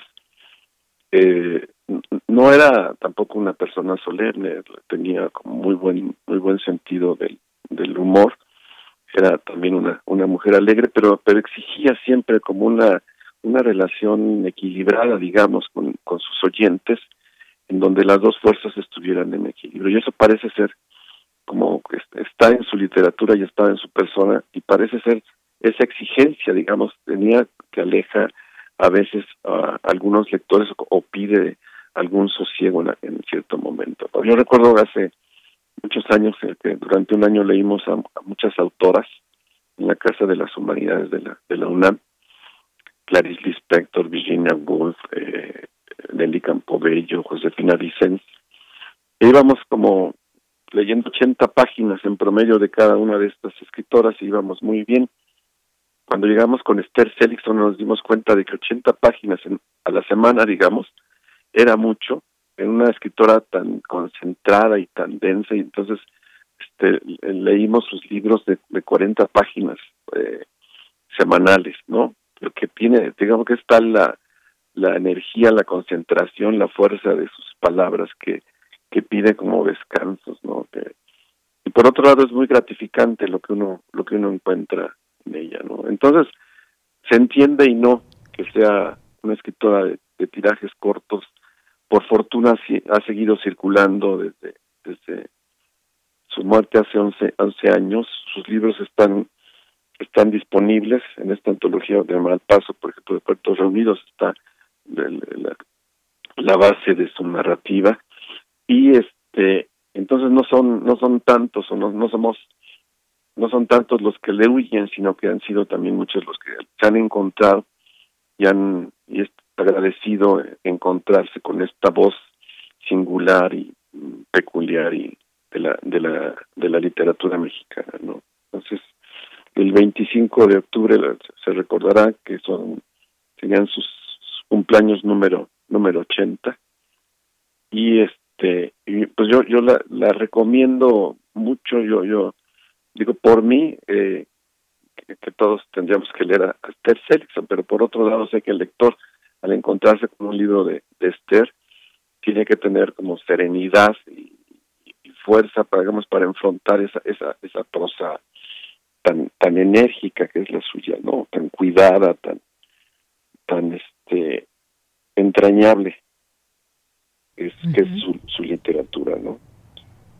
Muy bien, Alejandro, pues muchas gracias por esta, esta recomendación de esta escritora, como tú bien dices, entrañable y que, pues bueno, quien, quien, quien la lea, pues tendrá su propia opinión, quien queda atrapado, quien no, pero es importante también siempre pues conocer eh, como tú que nos platicas esa parte desde dentro de desde donde surge esa esa, esa prosa de la cual nos has platicado, eh, sobre todo pues desde ese conocimiento literario que has tenido al leer sus textos, sus libros. Pues muchas gracias, Alejandro.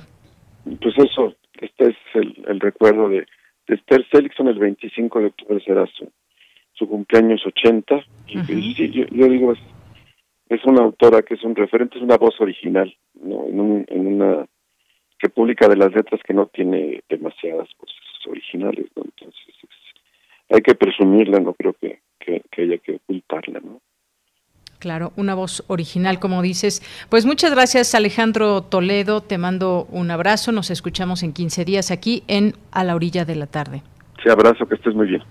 Igualmente, hasta luego, Alejandro Toledo, escritor y ensayista, y en esta sección de literatura, A la Orilla de la Tarde. Relatamos al mundo. Relatamos al mundo.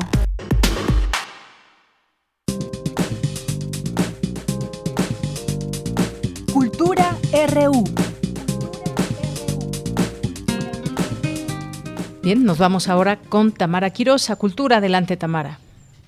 Deyanira, como siempre es un gusto poderles saludar a través de las frecuencias de Radio UNAM. Gracias por seguir en sintonía de este programa. Antes de finalizar nuestra transmisión, les comparto que ayer en TV UNAM se estrenó Nuestras Cosmovisiones, una serie que cuenta con la colaboración de las cuatro coordinaciones de la máxima casa de estudios, Humanidades, Investigación Científica, Difusión Cultural e Igualdad de Género, en coproducción con la Secretaría de Cultura, el Instituto Nacional de Antropología e Historia y Editorial Raíces. Lanzada en el marco del programa México 500, organizado por la UNAM, esta serie documental propone un viaje a través del tiempo, el espacio, el conocimiento y las creencias de las culturas mesoamericanas, cuyos elementos aún forman parte del México moderno. En la presentación de nuestras cosmovisiones, el doctor Jorge Volpi, coordinador de difusión cultural de la UNAM, habló de la importancia de este proyecto multidisciplinario. En el marco de las conmemoraciones que estamos teniendo este año, y del proyecto de la UNAM en su conjunto, al que eh, se ha dado el nombre de México 500. Esta serie es quizás uno de los proyectos más ambiciosos para tratar de retratar precisamente las cosmovisiones de los distintos pueblos de Mesoamérica. Creemos que se trata de este tipo de proyectos que conjuntan el esfuerzo de numerosas instituciones, tanto dentro como fuera de la universidad, permiten precisamente este altísimo nivel de calidad en la exploración temática de distintos aspectos de nuestras cosmovisiones y en esta serie magnífica que combina al mismo tiempo el rigor académico y científico de nuestras instituciones, pero también en la búsqueda de un público que esté todo el tiempo interesado por conocer precisamente cómo hemos interpretado nuestra estancia en el mundo los distintos pueblos que han estado en estas tierras a lo largo de la, de la historia. A lo largo de 13 capítulos, los especialistas aportarán una amplia visión de diversos temas del mundo prehispánico, con temas como la cosmovisión, los dioses y la creación del mundo, el cielo, la tierra y el agua, la muerte y el inframundo, cuerpo, lengua y sociedad, los espacios arquitectónicos y las pinturas como representación del cosmos, el poder sagrado y sus repositorios terrenales, guardianes, animales, nahuales, el calendario, la salud y el tratamiento de las enfermedades, así como las artes mesoamericanas y el futuro de nuestras cosmovisiones. Esta serie se transmitirá los lunes, ayer fue el estreno, a las 21 horas, con retransmisión los sábados a las 20 horas por la señal de TV UNAM, así como por las redes sociodigitales del Instituto Nacional de Antropología e Historia. Así que no se lo pierdan, sean parte de nuestras cosmovisiones.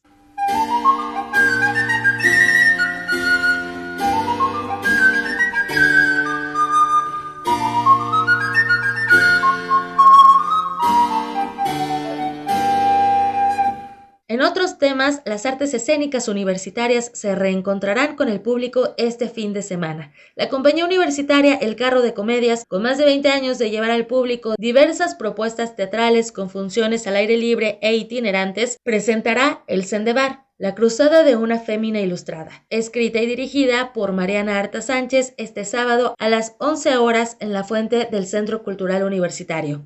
Esta pieza, producida por la Dirección de Teatro UNAM, narra la historia de Enedina, una mujer que, travestida de hombre, encuentra el Sendebar, un libro destinado a injuriar a las mujeres y enseñar a los hombres a cuidarse, entre comillas, de ellas. Por su parte, la Dirección de Danza de la UNAM organizará el Festival Danza en Libertad. Esto será el sábado 16 y domingo 17 de octubre de 12 de la mañana a 6 de la tarde en la explanada de la Espiga y se contará con la presencia de diversas agrupaciones, entre las que destacan la Compañía Juvenil de Danza Contemporánea y el Taller Coreográfico de la UNAM. Otro de los estrenos teatrales es Nombres de Combate, una obra dirigida y escrita por Martín López Bre. La temporada inicia el 19 de octubre en el Foro La Gruta del Centro Cultural Helénico. Martín López Bre nos habla de cómo surge este proyecto documental que entrelaza cuatro historias de sobrevivencia. Surge de las sobremesas de mi familia porque estos testimonios, estas voces que aparecen en la obra, son de cuatro familiares míos, mi papá, mi mamá y eh, mi tía materna y mi tío materno también. Y son anécdotas que yo crecí escuchándolas en la sobremesa, en charlas así entre una cosa y otra, y siempre me parecieron extraordinarias, me parecía que eran vidas extraordinarias, asombrosas y pues me causaban mucha admiración y también mucha inquietud por, por saber cómo las habían vivido y sentido ellos. Así es que en algún momento pues ya fue pasando el tiempo, yo crecí, me empecé a dedicar a esto de la escritura y del teatro y de alguna manera se fue decantando la idea de eh, convertirlo en un texto literario. La verdad, primero pensaba yo que tendría que ser algún tipo de, texto literario y finalmente tomó la forma de esta obra de teatro documental. Cuando ya tuve la, idea más o menos clara, les hice las entrevistas a, los, a mis familiares, más o menos pensé las preguntas de lo que me causaba curiosidad y los entrevisté, hice unas largas entrevistas para obtener los materiales y de ahí fui seleccionando las voces, las partes, las anécdotas que eh, me parecían más relevantes, pero también que hacían sentido dentro de un todo completo, ¿no? Así se fue formando esto hasta que finalmente tuve un texto y ya nos pusimos a trabajar en la obra. En esta propuesta, Nombres de Combate, se gesta un juego escénico para activar la memoria y llenar con actos poéticos los huecos que quedan entre los recuerdos. Así es como los protagonistas se encargan de tejer la narrativa de su infancia, sus amores y sus exilios, acontecimientos pasados que tienen resonancia actualmente y se cuenta desde la mirada de los jóvenes que quisieron cambiar las cosas y arriesgaron sus vidas por aquello que les parecía justo.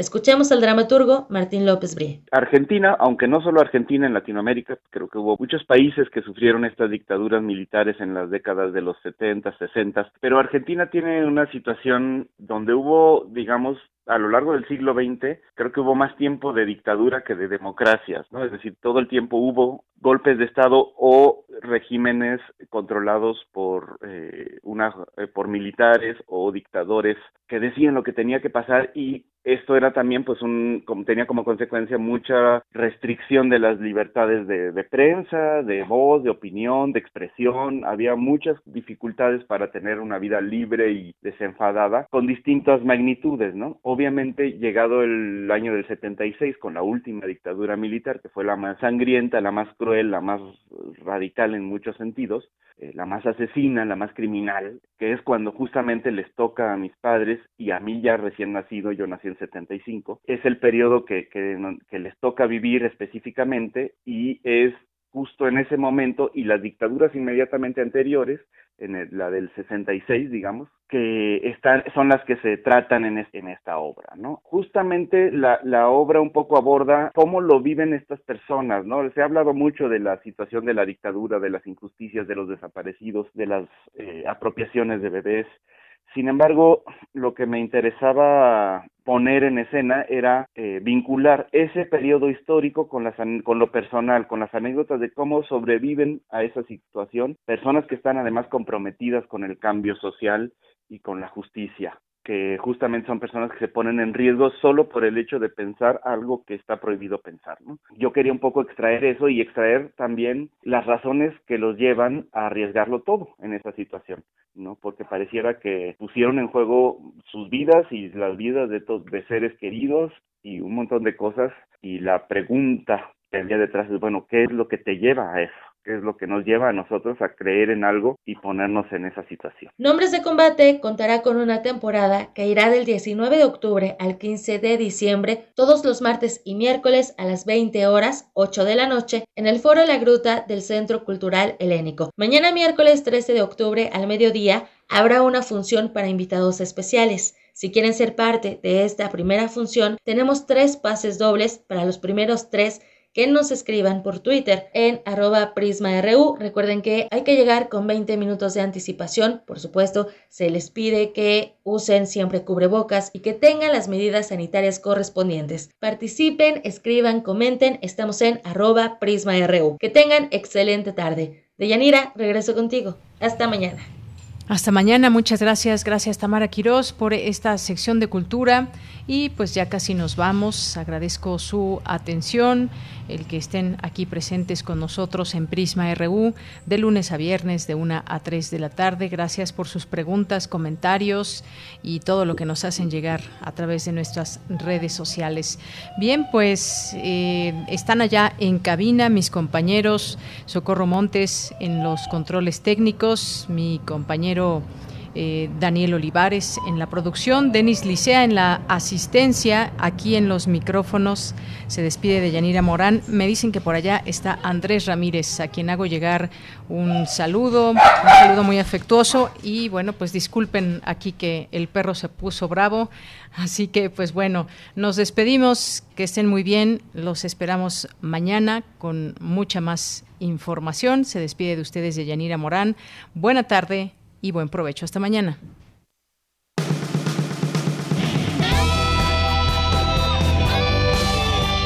Prisma RU. Relatamos al mundo.